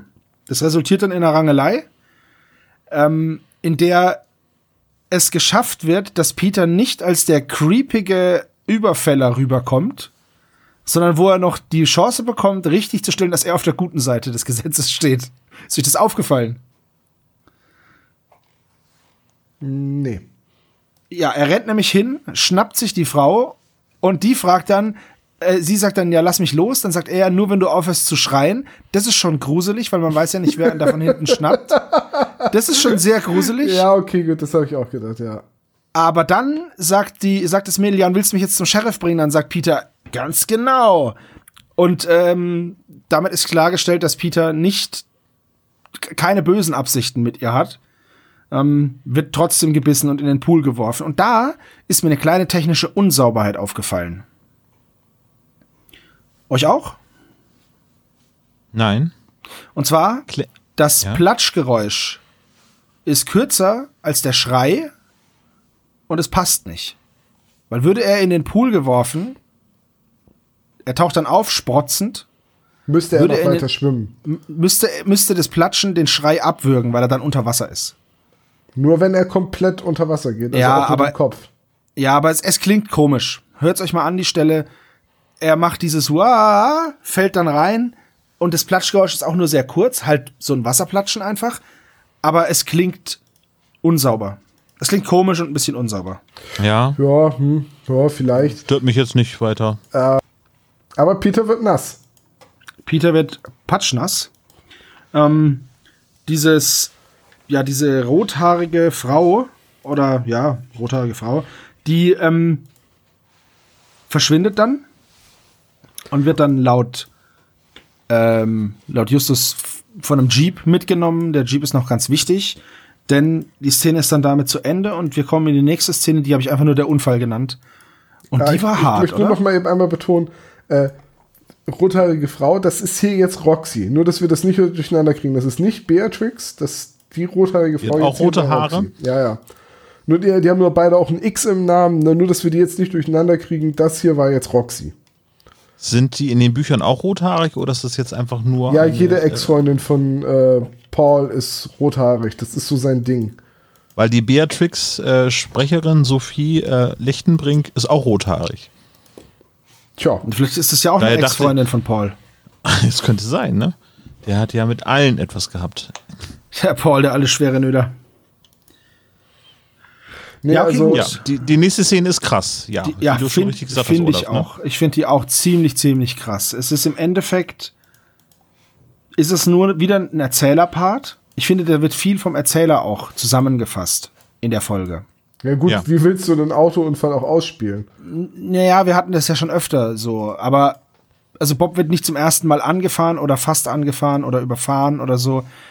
Aber ich fand diese Szene einfach krass, weil Bob wird, später kommt noch mal so eine Szene, wo ich mir denke, Alter, für ein Jugendhörspiel, hui, oder Kinderhörspiel, huiuiui. Du meinst Ähm, bestimmt die Armbrustszene, oder? Ja, genau. Ja. Die Armbrustszene und ich finde, Skinny versucht Bob hier später auch nochmal umzubringen, aber da komme ich nachher drauf zu sprechen. Ja, und ja, Bob wird im Endeffekt von dem Auto über den Haufen gefahren, weil er, weil das Auto kein Licht anhat und Bob es nicht sieht. Und ähm, es wird dann halt von bodenloser Finsternis und solchen Sachen geredet und ich finde es schon sehr hart. Zwei Ähm. Dinge dazu. Ja. Ich bin mal nachts mit dem Auto nach Hause gefahren. Es war sehr neblig. Wirklich sehr neblig. Ich, natürlich hatte ich Licht an. Aber mitten im Nebel latschte ein Typ einfach vor mir auf die Straße. Der stand wirklich, der ist einfach auf die Straße gelaufen, voll in die Eisen gegangen, wirklich so einen halben Meter vor dem zu stehen bekommen. Also, du hast manchmal auch einfach keine Zeit mehr zu reagieren und wir waren nicht schnell. Wir sind 30 Nee, das- gefahren und trotzdem. Ich, ich Und weiß, der- wie das ist. Ja. und der Typ war einfach nur tierisch dicht. Und als ich das Fenster runtergemacht habe und ihn gefragt habe, ob er Hilfe braucht, sagte er, ja, ja, wo ist denn hier der nächste Zigarettenautomat? Und da bin ich ausfällig geworden. Da habe ich den auch angeschrien, so nach dem Motto, bist du eigentlich total bescheuert? Latscht hier mitten in der Nacht im Nebel einfach auf der Straße und willst nur wissen, wo der nächste Zigarettenautomat ist? So, und Ja. die zweite Sache, äh, bei dieser Beschreibung von Bobs Unfall musste ich an den äh, Albtraum vom Dude aus Big Lebowski denken. Wo er dann die Bowlingkugel greift und in die Schwärze unter sich stürzt. Der, der, wo Saddam ihm die Bowlingschuhe gibt. Ja. Mag aber damit zusammenhängen, dass ich den Film erst vor kurzem gesehen habe. Das könnte sein, weil du. Äh, ja, ich habe den auch vor kurzem gesehen. Ja, Mensch, deswegen. hätten wir auch zusammen gucken können. Ja, hätten wir eigentlich machen können. Musst du halt hier mal deinen Arsch runter bewegen, dass ich nicht immer nach oben fahren muss. Oh. Das finde ich aber eine gute Idee. Der selber kommt ständig zu uns hochgeschürt. Das finde ich schon mal ganz okay. Das können wir Ja, mal aber, machen. aber fandet ihr die Schilderung von dem Unfall denn so kritisch? Ähm, nicht kritisch, aber die war gut gemacht. Die war aber auch beängstigend. Man darf ja nicht vergessen, es ist ja immer wieder der Tenor, an wer, wer die Zielgruppe eigentlich ist. Und ich fand's schon, also doch Naja, plastisch. bei genug. TKKG wäre auch geschossen worden. Also. Bei TKKG wäre das Auto noch mit quietschenden Reifen ballernd davon gebrettert. Und Das ist explodiert. richtig. Nicht unbedingt, aber bestimmt drei Kurven weiter dann vielleicht, ja. Das kann durchaus sein. Und Von umgekehrt. daher, also ich glaube, die Jugendlichen, die das konsumieren sollen, können da schon mit umgehen. Ja, trotzdem fand ich es eine plastische Szene. Also ich fand sie einfach gut gemacht und halt auch ein bisschen. Ja. Gut. Äh, das ist aber auch alles, was in der Szene passiert. Und wir äh, switchen dann in die Zentrale am nächsten Tag. Ähm, die Szene habe ich Miss Biss und die Zwangsversteigerung genannt. Justus stapelt Rosinenbrötchen. Wie so Ziegelsteine, weil genauso Und hart. was ich, und ich liebe, ich liebe diesen Satz. Der erste Detektiv stapelt die restlichen Rosinenbrötchen. die, die, Wie die groß war diese Tüte mit Rosinenbrötchen? Wie viele Tonnen Rosinenbrötchen haben die zurück nach Rocky Beach gefahren? Das Das müssen ist ja, eine berechtigte Frage, ja. das müssen ja Abertausende gewesen sein. Also, weil der mampft ja immer noch. Melonen von Rosinenbrötchen. Melonen von Rosinenbrötchen müssen das gewesen sein. Ja. Ja, gut, egal. Ähm, und hier kommen wir zu dem, äh, zu diesem Moment, wo ich mir gedacht habe, aha, Bob braucht eine ausgeklügelte Ausrede, um zu verschwinden. Justus sagt einfach, boah, ich war schon mal alleine am Freeman-Gelände. Was? Also gestern war noch eine Riesenaktion und jetzt latscht er einfach frühst da ganz entspannt hin, um zu gucken, ob da ein Jeep steht. Ja, Kürzung. Ist halt, ist halt einfach wieder eine Kürzung. Ist nicht mal eine Okay. wichtige Kürzung. Also. Ne? Gut, ähm, sie verschieben dann diese, die weiteren Pläne auf morgen, weil jetzt ist das hier mit der Zwangsversteigerung, er muss seinen Onkel begleiten. Und ähm, dann schauen sie sich nochmal die Zeichnung an, die sie von, von Bob bekommen haben, ob die Frau, die Peter gebissen hat, eventuell die Frau auf Bobs Zeichnung sein könnte. Und das ist sie ja nicht, weil die Frau, die Peter gebissen hat, ist Roxy. Bob hat aber Beatrix gezeichnet. Genau. Ist ein bisschen sehr viel Kommissar Zufall, irgendwie so, dass Bob gerade zufällig äh, die gezeichnet hat. Ja, es ist vor allem, was ich nicht verstehe, ist halt, das macht er Warum? vorher nicht und das macht er später nicht mehr. Naja, der, der, der, der Punkt ist halt, ähm, Bob sieht irgendwo Skinny Norris und denkt sofort, Skinny Norris führt was im Schilde. Und deswegen zeichne ich jetzt die Frau, mit der er redet, für den Fall, dass wir sie wiedererkennen. Ich meine 2011, da hätte er theoretisch auch schon mit seinem mit seiner Digitalkamera oder seinem Smartphone eben schnell ein Foto von der Frau Ja, schießen aber können. wir wissen ja, dass das Handy kaputt gegangen ist morgens. mit seiner Digitalkamera ein Foto davon schießen können. So, ja, das äh, wäre möglich gewesen. so, und von daher, hm, es ist jetzt so, dass kleine Änderungen, aber er sagt halt, die Frau sieht sehr besorgt aus und sehr aufgebracht und deswegen dachte er, Skinny würde sie vielleicht irgendwie erpressen oder sie unter Druck setzen und deswegen hat er sich ihr Gesicht einprägen wollen. Dass er natürlich an der Tankstelle Zeit hat, mal eben schnell das Skizzenbuch rauszuholen und eine Zeichnung von der Frau anzufertigen. Ja, gut, okay. Ne? Das ist halt wieder so eine Sache. Ja, das muss schon, also da, da muss er schon verdammt schnell und verdammt gut sein. Aber gut, es ist Bob, vielleicht kann er das ja. Apropos Bob, nächste Szene, wir befinden uns auf dem Freeman-Gelände. Ich habe die Szene High Stan genannt. So in Anspielung auf das Eminem-Lied. Stan, ja, okay. Okay. Da, da, da. Mit, mit Dido im Gesang. Genau. Sehr gut. Äh, da sagt er, da schreibt er ja auch mit an, auch mit äh, High Stan an. Okay. Ja. Also, Bob wacht auf, weiß nichts mehr. Kein, kein Namen, nichts, was passiert ist. gar nichts. Redet dann mit einem Mädchen, das da sitzt. Das ist Mina Parker. Da taucht sie jetzt zum ersten Mal auf. Und ich hatte dann gedacht, Mensch, das klingt wie Mina Harker und es wird in zwei Sätze später auch aufgeklärt. Ja. Ja. Ja. Und Mina Parker hat äh, schwarze, schulterlange Haare und eine Brille. Nicht, Genau. dass das wichtig wäre, aber ich dachte, ich erwähne das mal. Das ist sehr schön. Dann wissen wir das jetzt auch. ähm, ähm, ja, schön erklärt, warum sie nicht zum Arzt gegangen sind mit ihm. Weil er sah ja aus wie ein Gangster. Er hatte ja auch eine Strumpf, also so eine, so eine Skimaske auf. Das erfahren wir ja auch. Und ähm, sie haben dann einen Doktor herbeizitiert, der seine Wunden versorgt hat. Und das Einzige, was bei Bob gefunden werden konnte, war eine zerbröselte Zigarette in seiner Hosentasche. So.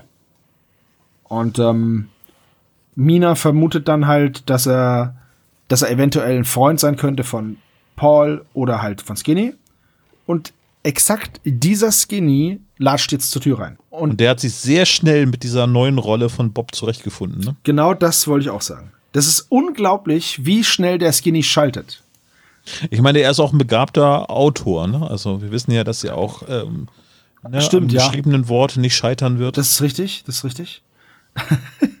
Aber ich find's trotzdem krass, weil wenn wir uns erinnern oder wenn wir überhaupt uns ins Gedächtnis rufen, wie die drei Fragezeichen mit so ausgedachten Notlügen, wo einer was anfängt und die anderen steigen mit ein, dann ist es meistens Peter, der dann irgendwie rumstammelt und ja, ja, ja, ja, genau, so ist das. Und so total wenig glaubhaft dann irgendwelche Lügen auftischt.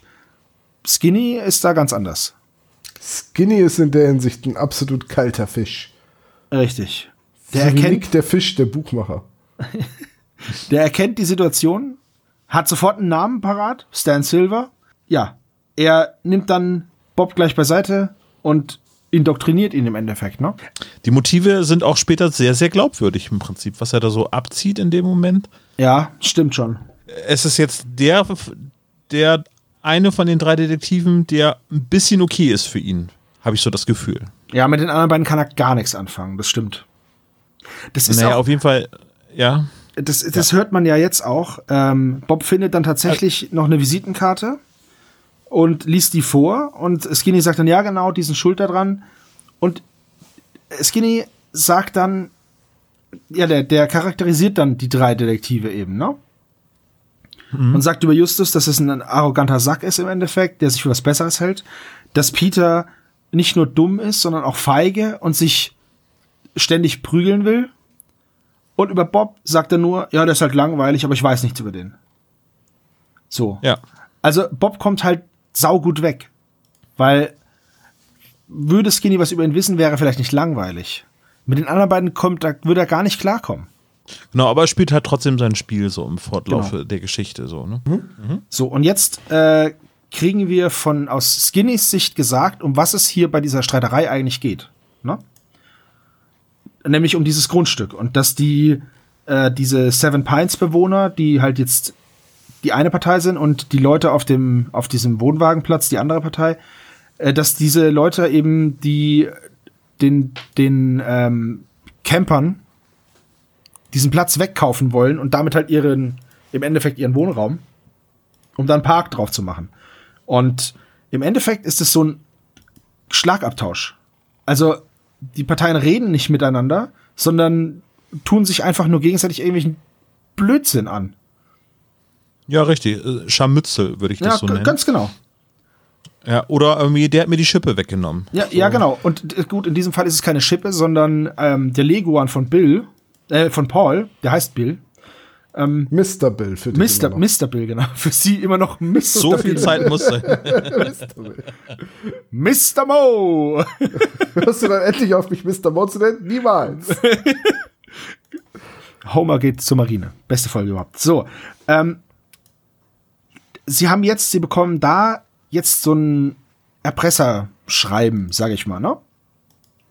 Und zwar, dass sie sich Montag um 6 Uhr in dieser Reifenfabrik treffen sollen. So. Und Für, für die Übergabe zwischen dem Mr. Bill und Bonsai. Ja, genau, aber diesen Bonsai, den haben sie jetzt, also die Reaktion der Camper auf diesen Brief ist, ja, dann gehen wir los und klauen was von denen. Olaf, du hast auch mal Wrestling geguckt, ne? Weißt du noch, wer das ist? Äh, Yokozuna. Ja. Aber der sagt nicht du? Bonsai. Aber das ist nah dran. Es klingt so. Tom, du weit, hast ja. keine Ahnung von Wrestling. Lassen wir das. Ich rede da mit Sebo drüber und du, weiß ich nicht, redest über Metallbands. Metallbands. So, äh, auf jeden Fall, die Freemans klauen dann diesen Bonsai. Und ähm, jetzt stellt sich Roxy vor, das ist die Beißerin, ne? Sagt Skinny dann noch, dass äh, Bob ihm was schuldet und deswegen macht er jetzt damit. Und hilft ihm. Gut, dann gibt's eine ganz kurze, ganz kurzen Anruf in der Zentrale, dass die, die beiden verbliebenen Detektive zu Miss McGowan müssen. Es ist was Schlimmes passiert und dann befinden wir uns da schon. Und äh, diese Szene habe ich genommen, genannt, Kleinfichte ist wichtiger als Großnichte. Das ist ein wunderschöner Name. Und auch wieder so ein Moment, wo der Vater, beziehungsweise hier jetzt der Neffe von Mrs. Gowan, so richtig widerlich rüberkommt, weil di- di- dis- dieser blöde Baum ist wichtiger als seine Tochter. Ja, Naja, da gibt es ja wohl auch familiäre Differenzen dementsprechend, ja. Man muss Prioritäten setzen. Richtig. jetzt müsste man natürlich wissen, wie alt die Tochter ist. Der Baum ist mindestens zwölf Jahre alt. Ja gut, die Tochter dürfte ein bisschen älter sein. Na, dann kam die Also sie- Tochter wohl vor Wahrscheinlich so ein bisschen in Skinnys Alter und damit etwas älter als die drei Fragezeichen. Ja. Also Anfang 20 würde ich jetzt schätzen. Ja, en- Ende, Ende 19, Anfang 20, ja. Gut. Ja.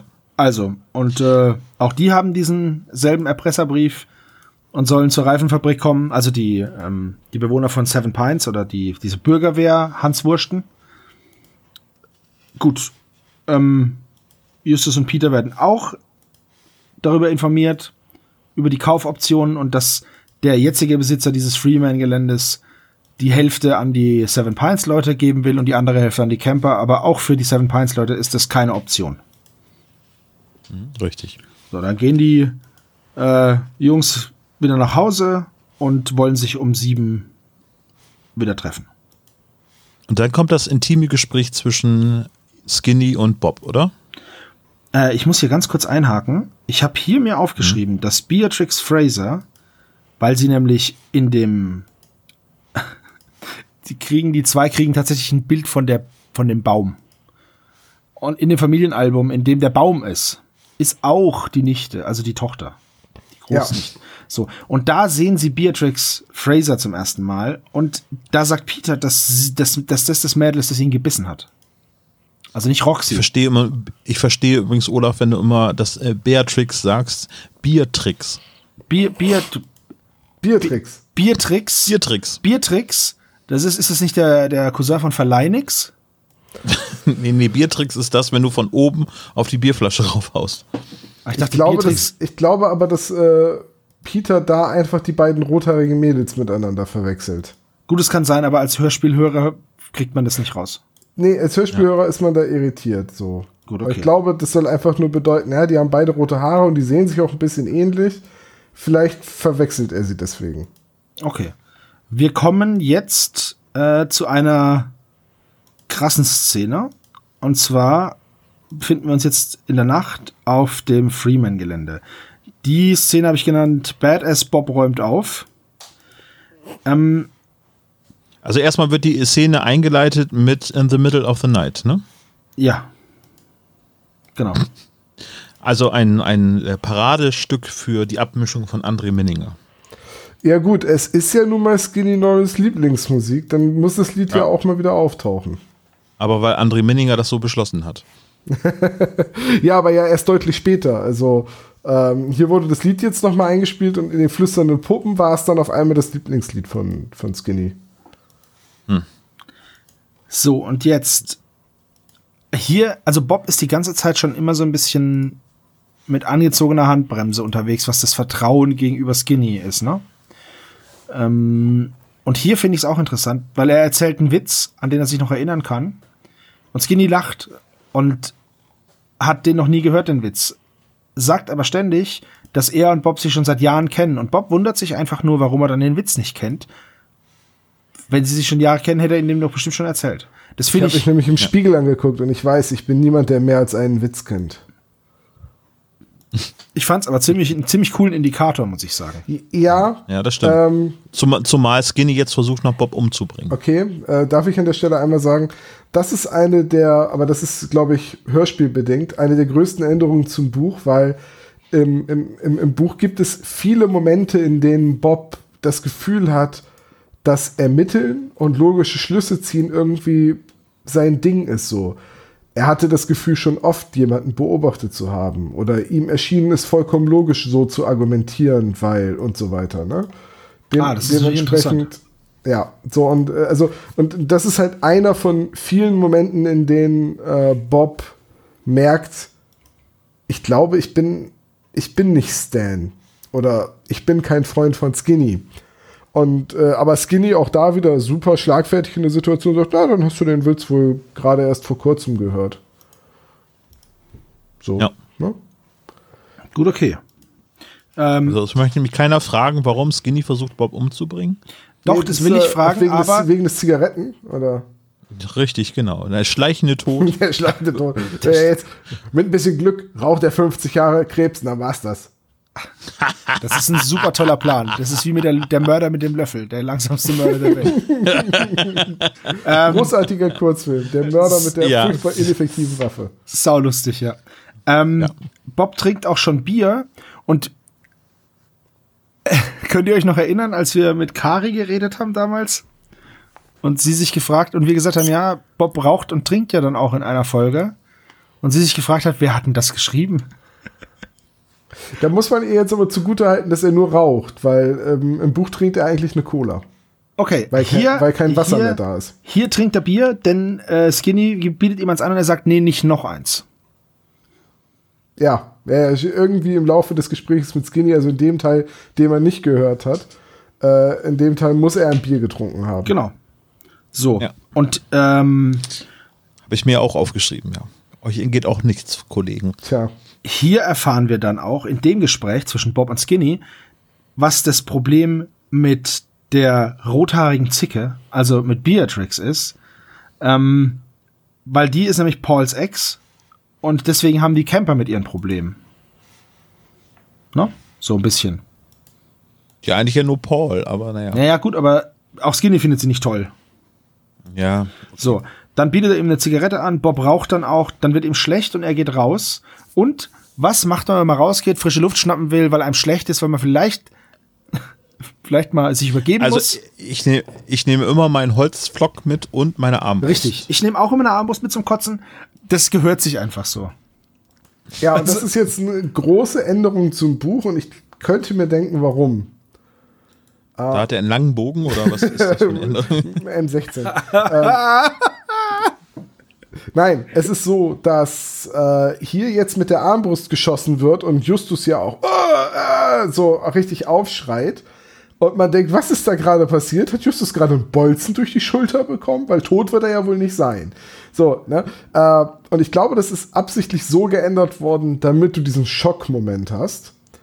Denn im Buch weiß man von vornherein, dass diese Armbrust Filzkügelchen verschießt, weil Paul nämlich Laper ist. Und das wird lang und breit immer wieder betont. Paul näht sich gerne Kostüme und trifft sich mit anderen Freaks aus dem ganzen Land äh, und macht Schaukampf mit Schwertern. Und das ist auch eine von seinen Armbrüsten, keine Angst, äh, die verschießt keine richtigen Pfeile. Ich dachte, Paul ist dead, aber ja. Ja, ne, also von daher, ich glaube, um diesen Schockeffekt zu haben, ist das so umgeändert worden. Und Aber warum Zwiebeln, er jetzt Zwiebeln, Na gut, also diese ganze Laper-Geschichte da jetzt noch an ein Hörspiel zu verhackstücken, das wäre auch ziemlich schwierig gewesen. wäre auch vollkommen egal gewesen, stimme ich dir vollkommen zu, ist auch richtig. Äh, man, man fragt sich halt nur, warum nimmt Bob überhaupt dieses, diese Richtig. Armbrust mit? ver verstehe ich auch nicht. Und, und Skinny sagt ja gegen die Zombies. Ähm, also, weiß, ich, ich finde es unlogisch in dem Moment. Wenn die draußen gestanden hätte, dann hätte man verstehen können, okay, da kommt jemand, er nimmt das Ding. Okay, dann okay.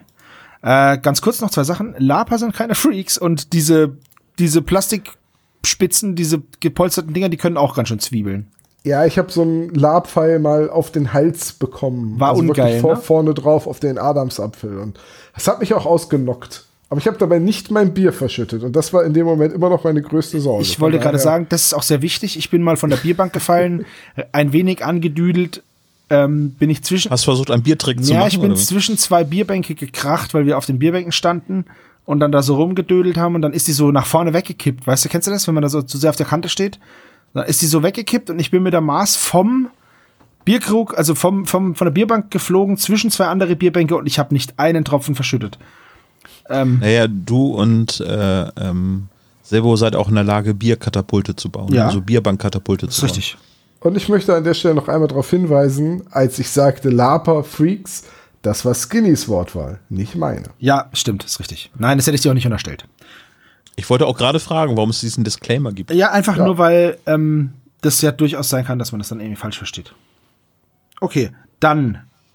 Jetzt kommen Justus und Peter und Bob geht dann so alles in so einem inneren Monolog durch, was Skinny ihm erzählt hat, dass die beiden schuld sind, dass er angefahren wurde, dass er sich verletzt hat, dass sie Roxy angegriffen haben und ja, dann geht Bob in den Berserker-Mode und prügelt Peter nieder und knallt Justus ab.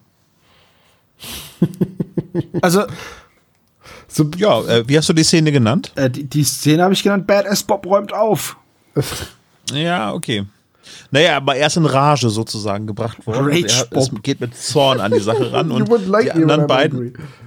Aber Peter ist dann halt ja überrascht äh, von der ganzen Situation. Bob, und was machst du? Und äh, dementsprechend Das, das Krasse ist würde auch, davon ausgehen, dass Peter normalerweise in der Lage ist, Bob irgendwie äh, Einhalt zu gebieten. ja, Aber in dem Fall gehe ich davon aus, dass er halt einfach so perplex ist, dass einer seiner besten Freunde ihn jetzt angreift. Ja, das ist quasi so wie bei XCOM, wenn einer deiner Soldaten unter Gedankenkontrolle gerät, Ja, du dann willst du den. ja auch nicht auf den schießen. ja. Weil du könntest ihn ja da umbringen und es wäre gar nicht gut. Und dann fehlt er in der nächsten. Äh, richtig, das ist richtig blöd. Also, deswegen, also Peter wehrt sich auch nicht. Und dann hat Bob eine Chance.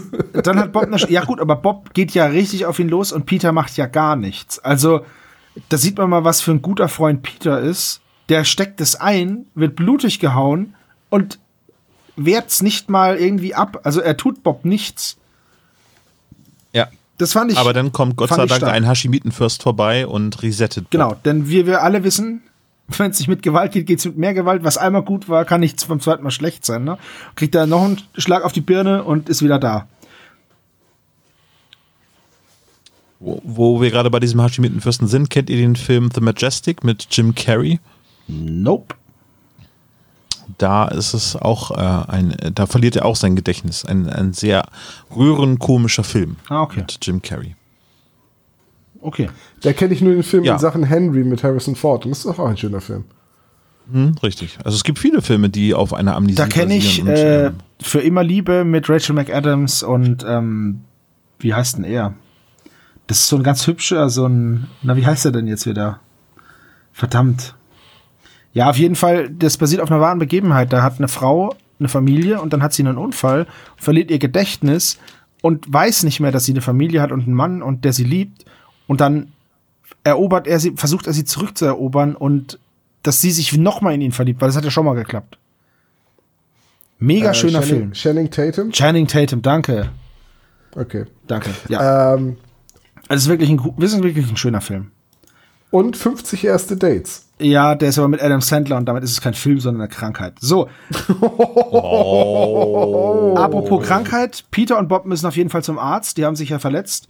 Und dann kommt so eine Heidi-Musik als Zwischenmusik. Ist euch das aufgefallen? Holla die Mega, oder, Musik war- oder hat es nur mich. öfters rausgerissen bei dieser Folge. Ich weiß auch nicht warum. Ja. Ja, Hi. also das hat mich wirklich, da Äh, dachte ich ja. so, okay, das ist ja mal eine interessante Musikauswahl. Ja. Aber es wird nochmal die silberne Spinne in dem Zusammenhang referenziert, Genau. weil er sagt, Mensch, er wurde ja schon wieder ausgenockt.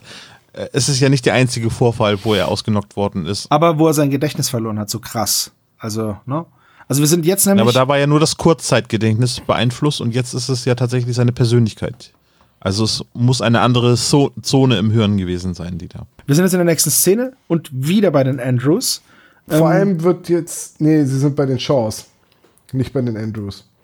Ach so, natürlich bei den Shaws. sind bei den Shaws, bei, Natürlich. bei Peters Eltern, die auch so nett waren, die beiden irgendwie abzuholen. Jetzt, und jetzt wird Justus schnell was deutlich, nämlich beide Seiten fühlen sich erpresst, beide Seiten fühlen, haben Drohbriefe erhalten.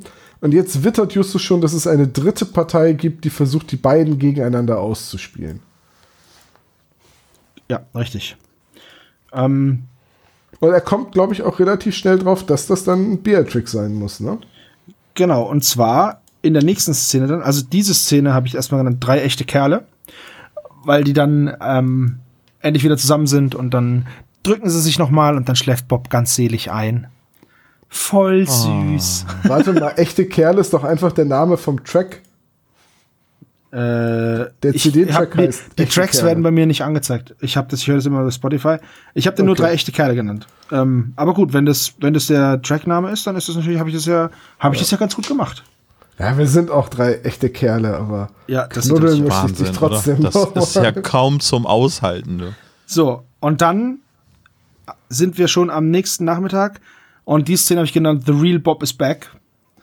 Weil jetzt ist er wieder ganz er selbst. Und The Real Bob langweilig. is Back, das klingt wie so ein Hip-Hop-Track. oder? Ja, mit so einem fetten Wobei Bass. eigentlich müsste es dann. Back in the House heißen.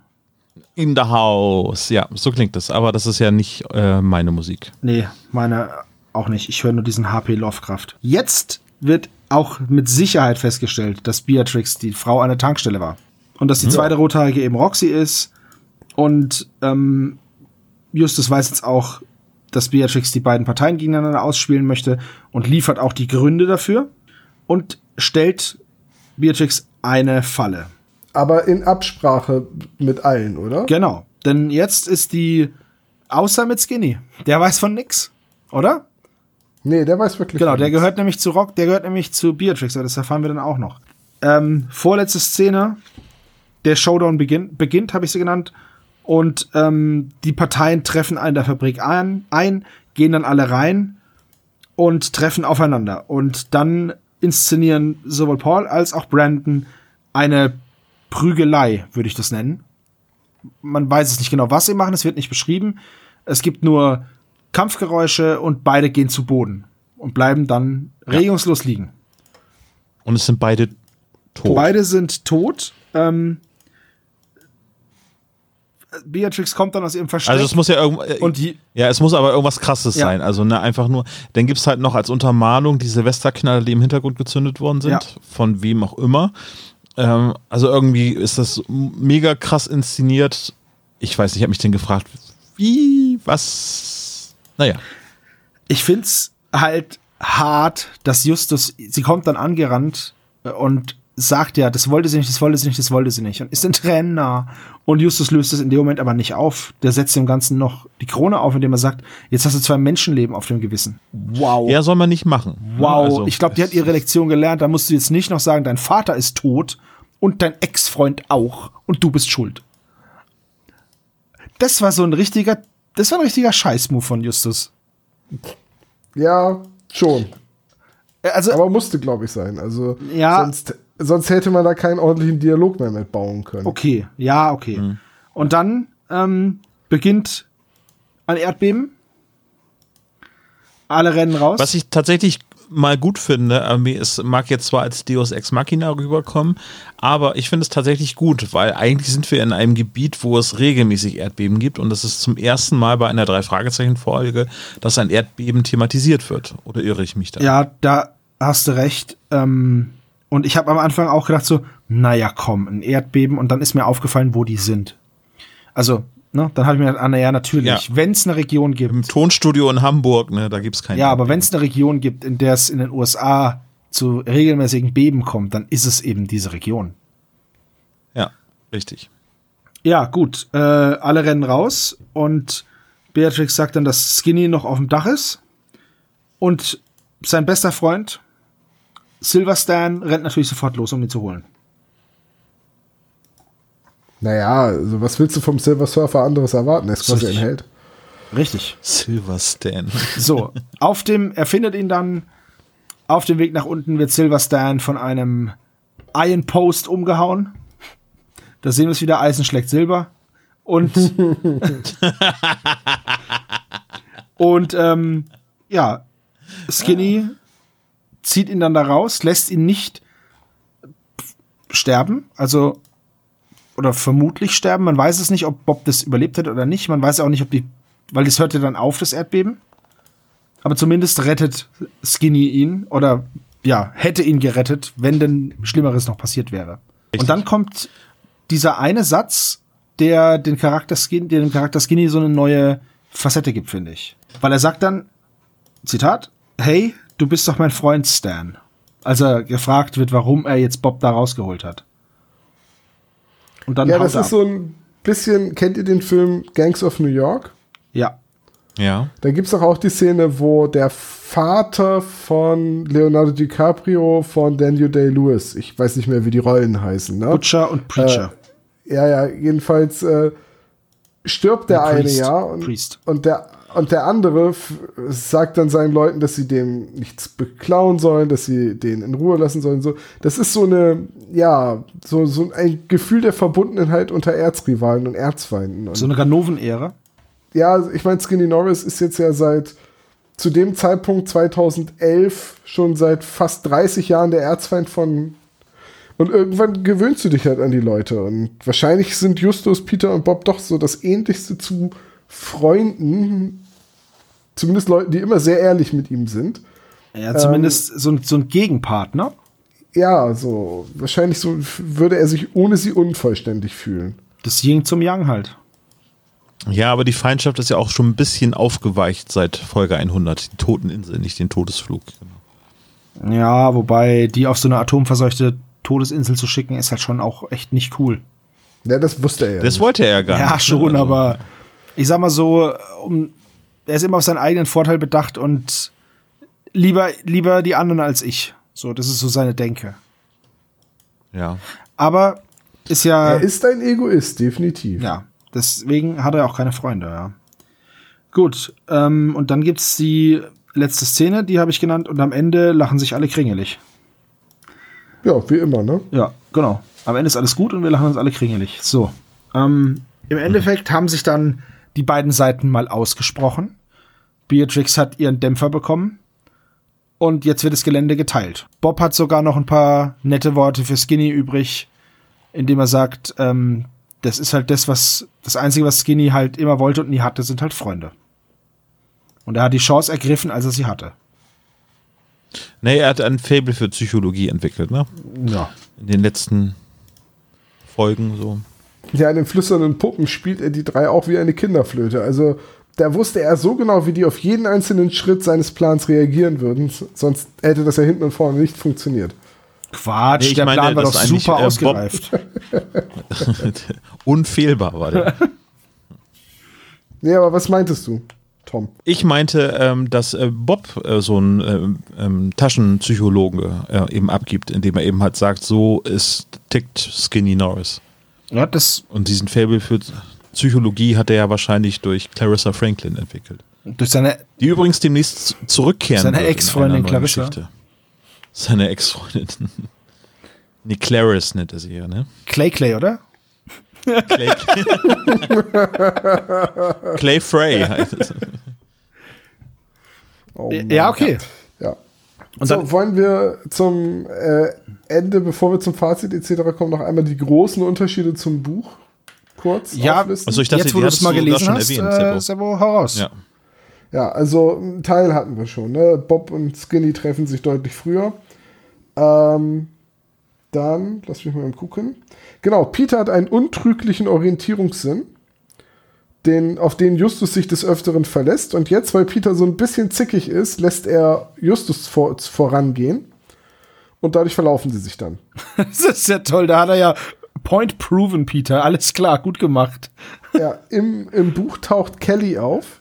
Denn nach der äh, ersten Rangelei, bei der Peter ja auch schon ein bisschen lidiert ist, fahren sie nachts zu Kelly, die in der Nähe wohnt, und äh, lassen sich da verarzten.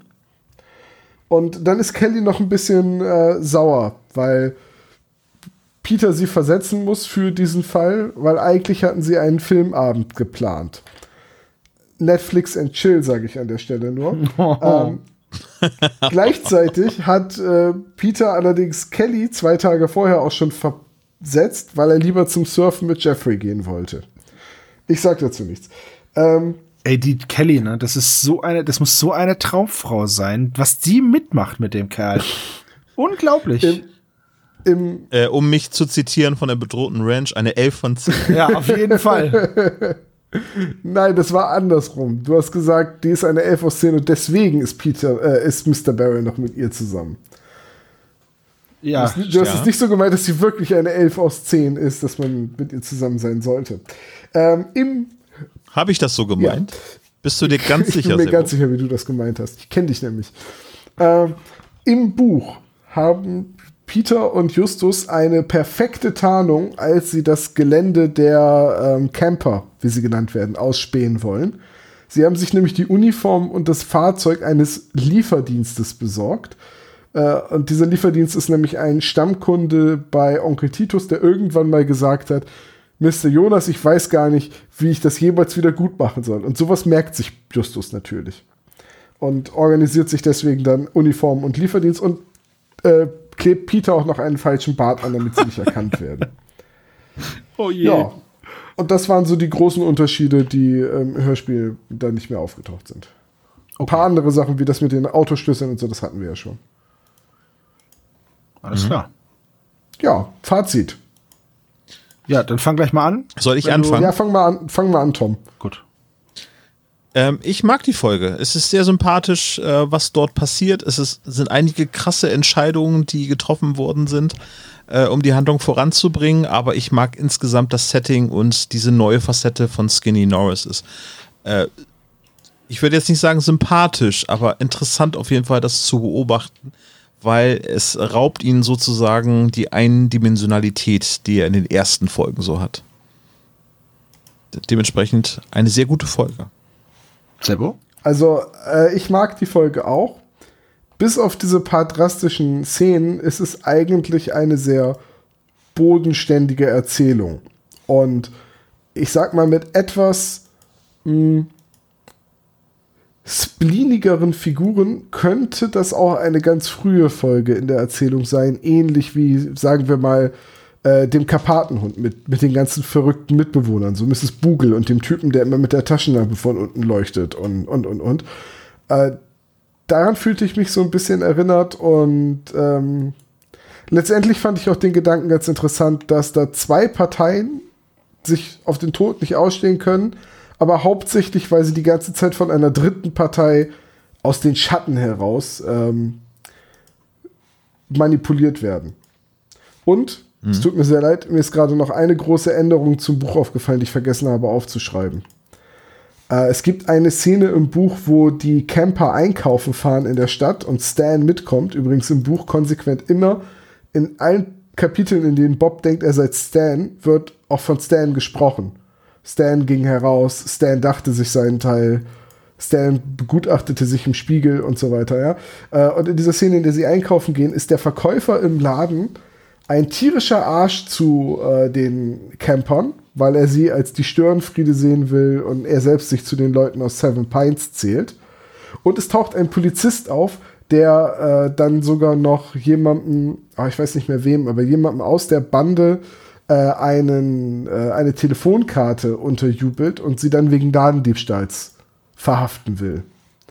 Und dann auch noch handgreiflich wird und, und sehr grob mit den äh, Mädels aus der Campergruppe umspringt. Und da wird so richtig nochmal deutlich gemacht, wie schlecht diese ju jungen Leute eigentlich behandelt werden, obwohl die eigentlich niemandem was Böses wollen. Und das ist auch so der Moment, wo äh, Bob, also Stan, sich dann komplett auf die Seite der Camper schlägt. Und das erklärt vielleicht auch, warum er dann so grob gegen Justus und Peter vorgeht. Ne? So, ähm, nur, nur so, ne? Das ist so, er, er ist da wirklich dann auf der Seite von denen. Und mit der Szene noch so im Hinterkopf finde ich die Handlung so richtig rund. Sie funktioniert aber im Hörspiel auch ohne die Szene ganz gut.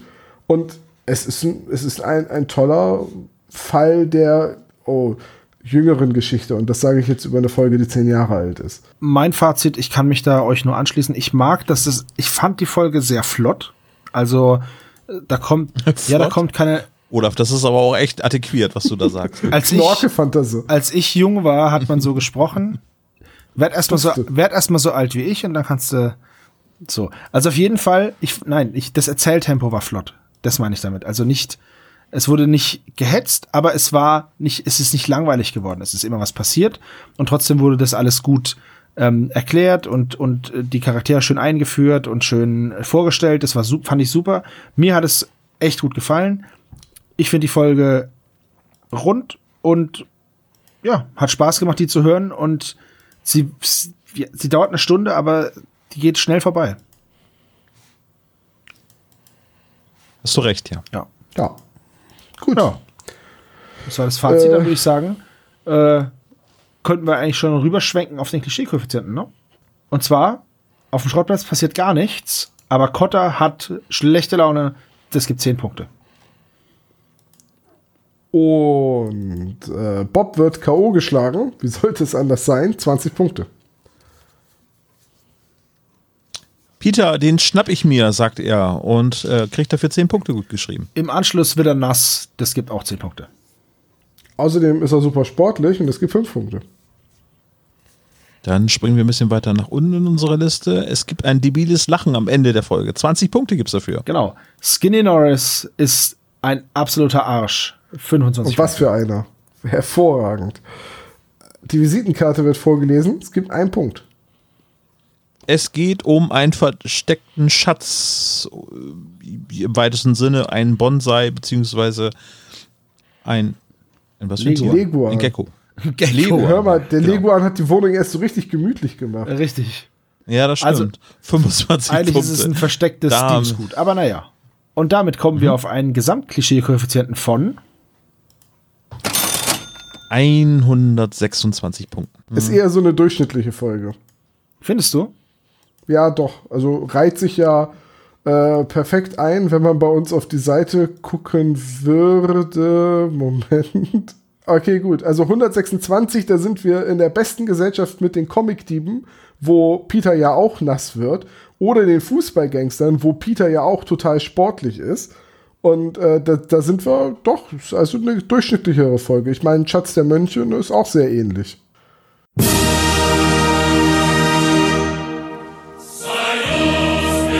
Das Quiz wird präsentiert von Brett vom Kopfskaya.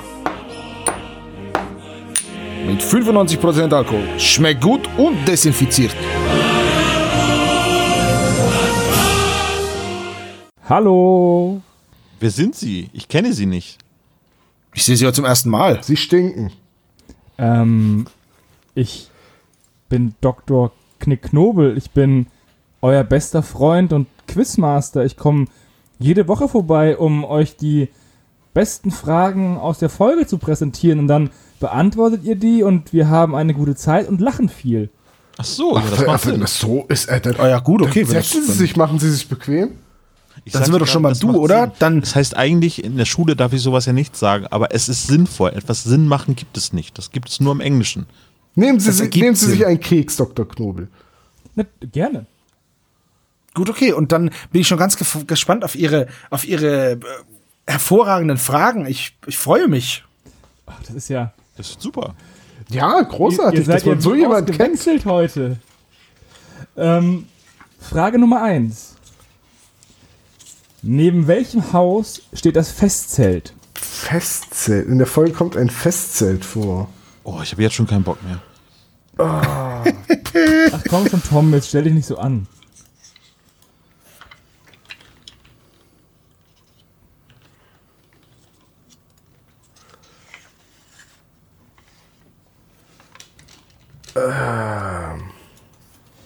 Was ist denn, Sebo? Wir brauchen eine Antwort. Ja, Sie sagen das so einfach, aber. Äh, ist, okay, nee, kein Plan. Warte. Letztes Mal warst du so gut und hast fast alles richtig. Ja, so ist es halt. Mal so, mal so. Oh, the times they are a changing. Die richtige Antwort ist neben dem Haus der Stuarts. Und das haben Olaf und Tom richtig. Sebo hat zwischen Black White Castle und der Villa Kunterbund. Ist aber auch ein schöner Ort für ein Fest. Witzige Geschichte. Ich konnte mir das nur merken, weil ich gerade die letzte Folge von Star Trek äh, Picard zu Ende geguckt habe. Wegen Patrick Stewart oder was? Richtig. Ich höre den Namen Stuart gerade das erste Mal. Den kenne ich nicht. Frage Ich finde, der Nummer ist auch ein ziemlich zwei. schlechter Name. Was Ja. muss Bob machen, um da zu bleiben? Rumnölen zählt nicht, oder? Nee. Auch nicht sich eine Backpfeife ein einsammeln. Ja, gut, dass wir darüber gesprochen haben. Richtig?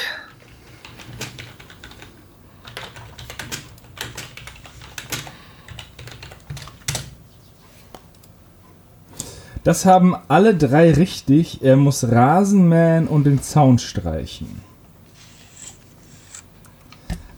Frage Nummer drei. Wie heißt Mrs. McGowans Katze? Wird es gesagt? Ja, ein, Ah, ja, einmal ganz am Anfang. Stimmt. Ganz am Anfang. Ah. Ah, da ist sie auf dem Sofa. Ah, nein. Oh nein, ich hab's im Ohr.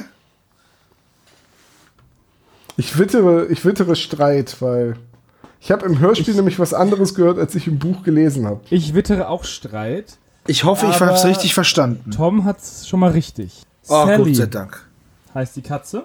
Und ich habe im Hörspiel Sam gehört und im Buch meine ich Sally äh, gelesen zu haben. Also ich habe die Stelle zweimal gehört und sie heißt Sally. Frage Nummer vier. Übrigens hätte ich nicht gedacht, dass zwei von dreien die Frage um- mit der Katze von Mrs. McGowan richtig bekommen. Ja, ich glaube, das ist ein Phänomen, was Olaf häufiger ereilt, äh, dass er nach fünf Minuten einschläft. Da ist es noch mit drinne. Frage Nummer vier. Wie groß ist die Randale-Crew aus Seven Pines? Die was? Die Randale-Crew aus Seven Pines. Aber aus Seven Pines ist doch gar keine Randale-Crew. Naja, die, die dann zum ähm, alten Fabrikgelände kommen, um sich zu schlägern. Ach du Scheiße. Ja, aber das wird, Moment, das, das wird aber nicht genau spezifiziert. Es werden Namen genannt, das es ist gen- richtig. Es wird genau eine Zahl genannt. Ach, jetzt, okay, ich war gerade ganz falsch. Ähm, Tom, wahrscheinlich wirst du die zweite Antwort zählen lassen, oder? Richtig. Okay.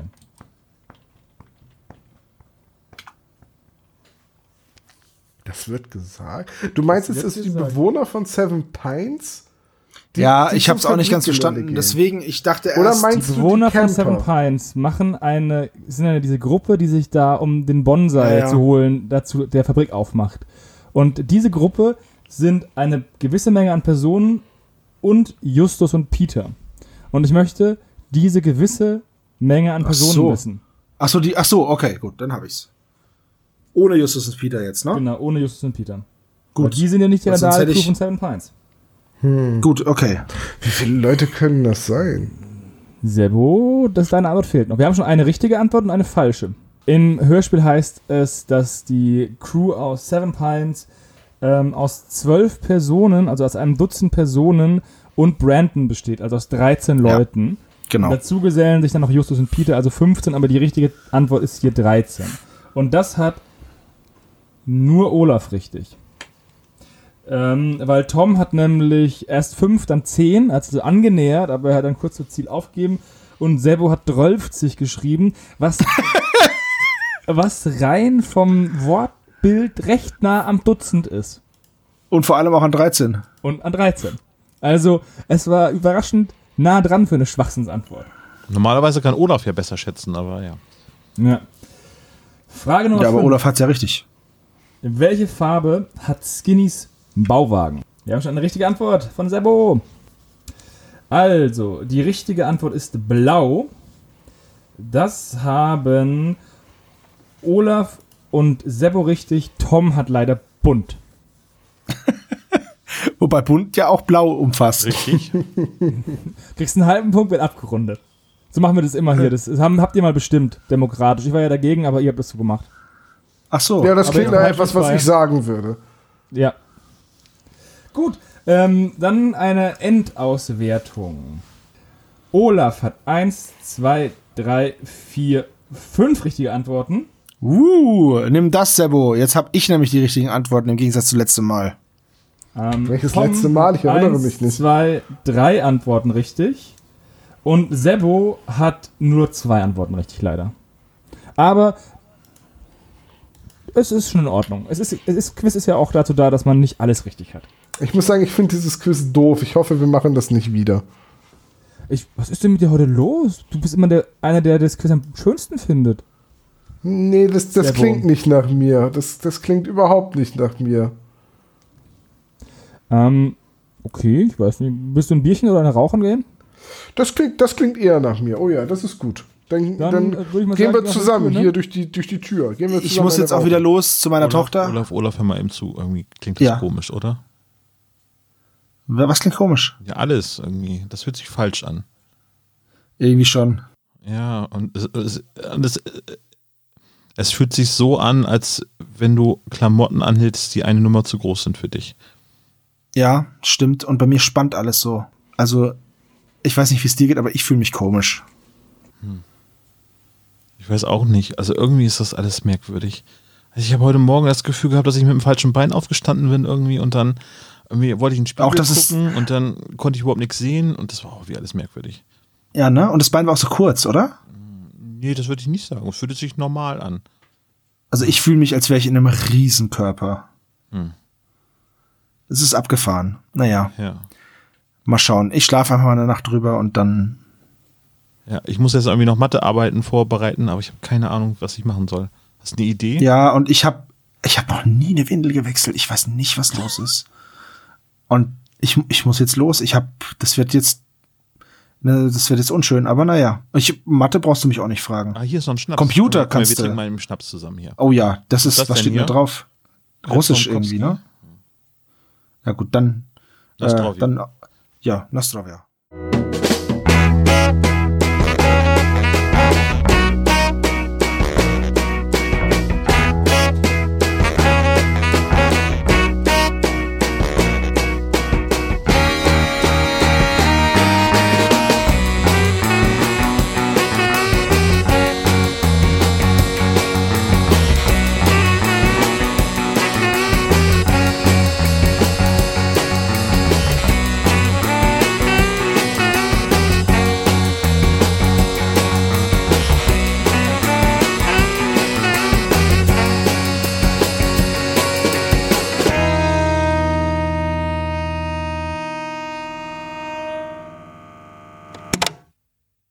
Vielen Dank für das Hören des spezial gelagerten Sonderpodcasts. Wenn ihr uns unterstützen wollt, könnt ihr das gerne machen unter patreon.com slash spezialgelagert als regelmäßiger Patron oder ihr schickt uns ein Trinkgeld über paypal.me slash spezialgelagert. Dieser Podcast ist und bleibt ein reines Hobbyprojekt und steht in keiner Verbindung zu Kosmos oder Europa. Unser Dank gilt der Band Dr. Orgel, dass wir ihr Lied nicht kleinlich verwenden dürfen und Heinz Kreienbaum als unserer Station Voice. Ihr findet uns unter Instagram, Facebook, Twitter jeweils spezial gelagert, bei YouTube als spezial gelagerter Sonderpodcast und natürlich auch bei Spotify, Deezer und iTunes. Wir würden uns sehr freuen, wenn ihr uns Grüße auf unseren Anrufbeantworter sprecht. Die Nummer hierfür lautet 0421 175 43430.